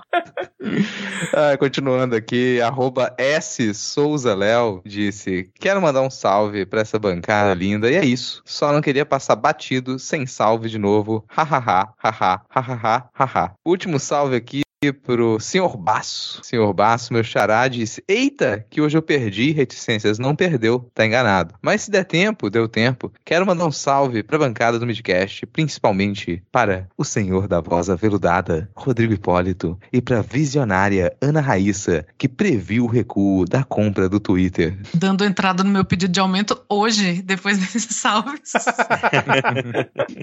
Mas pra finalizar, vamos voltar lá pro primeiro salve, que foi um pedido de parabéns coordenado, coordenado pra Nian Maclear. Então vamos lá. 3, 2, 1. Parabéns. Parabéns. Parabéns. Você, Parabéns. Saúde, felicidade. Parabéns pra você. Que o seu pra você. na Parabéns pra. Na Fechou? Ih, gente, viu a coordenação? Teve até, ó, teve até Foi aquele tipo, momento do Jô. o Jô, fecha, cara, Fecha a mão do Jô e Exatamente, eu lembrei. Quem seria o Bira aqui do nosso quarteto? ninguém. Acho que seria eu, gente, né? Que é o que fica É você que é o da risada. É, a risada é sua, cara. Ó, vamos começar aqui Cara. as dicas culturais. Eu vou já indicar um podcast. O podcast que eu indico essa semana é um podcast de audiocontos, que é o Assovio. O Assovio são os audiocontos, os contos, os microcontos lançados na newsletter da, da Faísca, que é a newsletter lá do, da Mafagafo, né? Então, quem já assina a newsletter da Faísca recebe semanalmente dois microcontos. Se quiser ouvir também, tem essa iniciativa aí que foi encabeçada pelo Ariel Aires e são muito bons. Então, você tem essas, essa narração de contos no formato podcast, linkado aqui diversas formas de vocês assinarem para ouvir. E vou fazer aqui a divulgação também do Desafio Pindorama. Desafio Pindorama é uma parceria da editora Escambal com o site Leitor Cabuloso. A gente, lá do, do podcast Pindorama, né, que é da rede Leitor Cabuloso, a gente falou com o pessoal da Escambal e a gente decidiu lançar um edital para publicar um conto ainda esse ano. Então tá linkado aqui o edital, leia com calma o que, que você precisa saber para você escrever, submeter o seu conto, ter uma edição profissional com uma capa pensada para o seu conto, vai ser lançado em formato de e-book e você vai ganhar 500 reais pela publicação e pelos direitos autorais do seu conto. Se você escreve fantasia, ficção científica ou horror e está interessado em ter aí o seu conto com uma edição profissional, acessa aqui o desafio Pindorama e saiba como participar. Excelente, cara. Eu vou divulgar e divulgar também, né? Uma reportagem na revista Piauí, Breno Pires, excelente. É Orçamento Secreto Banca Fraude no SUS. São coisas assim horrorosas que você vai ler ali, mas muito bem detalhado. E é até um assunto que a gente não trouxe aqui na pauta porque é muito extensa, a pauta já tinha muita coisa, mas recomendo que vocês é, leiam essa bela reportagem do Breno Pires. Leitura complementar aqui do Midcast. Né? Não basta você passar duas horas escutando a gente falar aqui, ainda vai lá é, ler uma reportagem de 30 minutos da Piauí. E queria indicar também o episódio 736 do podcast O Assunto, na, da Renata Lopretti, com o Silvio de Almeida, que fala justamente dessa necropolítica do Bolsonaro, né, e tudo que está envolvido. Ficou um episódio excelente. O Silvio é um cara espetacular que fala muito bem, então ele detalha ali todos os pontos. Então recomendo que vocês ouçam esse episódio também. As minhas indicações hoje vão ficar no campo da literatura, né, já que a gente falou de violência política, né? E como assim? Não tem nada a ver. Para saber se tem a ver, vocês vão lá escutar os pós-leitura, meu jabá de sempre. Alguém falou aí do jabá com coração não jabá? É sim, mas estou fazendo o meu agora. É onde eu discuto literatura com o Lucas Mota, escritor, a cada 15 dias, meia horinha. Vai lá dar essa moral pra gente. Já tem muita gente lá estudando a gente, que veio do Midcast, é bem bacana. É, e falando em literatura e falando em violência política, eu vou indicar um conto, mas aí para ler esse conto, você vai ter que comprar o livro, porque ele não tem disponível a tradução, que é do Kenzaburo Oi, que é um Nobel de, de literatura japonês, e ele escreveu um, há algum tempo um conto chamado Seventeen, que é sobre o assassinato do líder do Partido Socialista Japonês por um rapaz que foi radicalizado rapidamente, assim, pelo, né, pela extrema-direita. E lá no Japão tem essa questão nacionalista muito acirrada, né? Eles são muito, sei lá, né? Essas coisas de gente radicalizada de direita. Vale muito a pena. E você lendo ou não o conto, leia um texto sobre esse conto, que é um texto curtinho, da Homo Literatus, já tem algum tempo que saiu, que chama Precisamos Falar sobre aquela Direita. E o José comenta rapidamente sobre o conto e como né, é, isso está ligado agora com o aumento da, da extrema-direita pelo mundo, né? Não só no Japão, naquela época, porque esse assassinato aconteceu, se eu não me engano, na década de 60. Mas aqui, com a eleição do Jair e né, com a questão do bolsonarismo que a gente falou agora, que, do qual o Jair não é raiz, né? É fruto. Obrigada, Freixo, por esse raciocínio. É, e, e nos Estados Unidos, em outros lugares, né? Como, como essa radicalização, ela brilha os olhos do jovem que está ali meio perdido, meio se achando injustiçado, porque prometeram coisas para ele, né? mulheres e dinheiro e fama e ele não tem. Então é um conto muito interessante o texto sobre o conto é muito interessante. Você não precisa ter lido o conto. Então, se piscar aí na, no interesse de alguém, fica essas duas indicações. Eu vou inovar aqui neste momento, em vez de dar dicas culturais, eu vou pedir dicas culturais, que no fim do mês eu vou para Belém do Pará participar do Fórum Social Panamazônico. Eu queria que os nossos ouvintes de Belém me digam o que fazer lá, porque eu vou ficar uns diazinhos depois também. Então me deem dicas aí de coisas legais para fazer em Belém. Valeu. Muito que bem, eu tava vendo o link que me mandaram é, do Tony de Paula, né, que foi lá visitar a família do Marcelo Arruda e ele confessa em entrevista ao Jornal Nacional que ele só foi lá depois que eles souberam que parte da família tinha bolsonarista. Aí eles realmente resolveram ir porque é uma família plural e tudo mais. Enfim, esse inferno não acaba. Vamos fechar então aqui o episódio. Valeu, Ana. Valeu, Rodrigo. Valeu, Diego, por mais essa semana e até a próxima. Valeu, ouvinte. Tchau, tchau. Valeu. Valeu. Valeu, falou.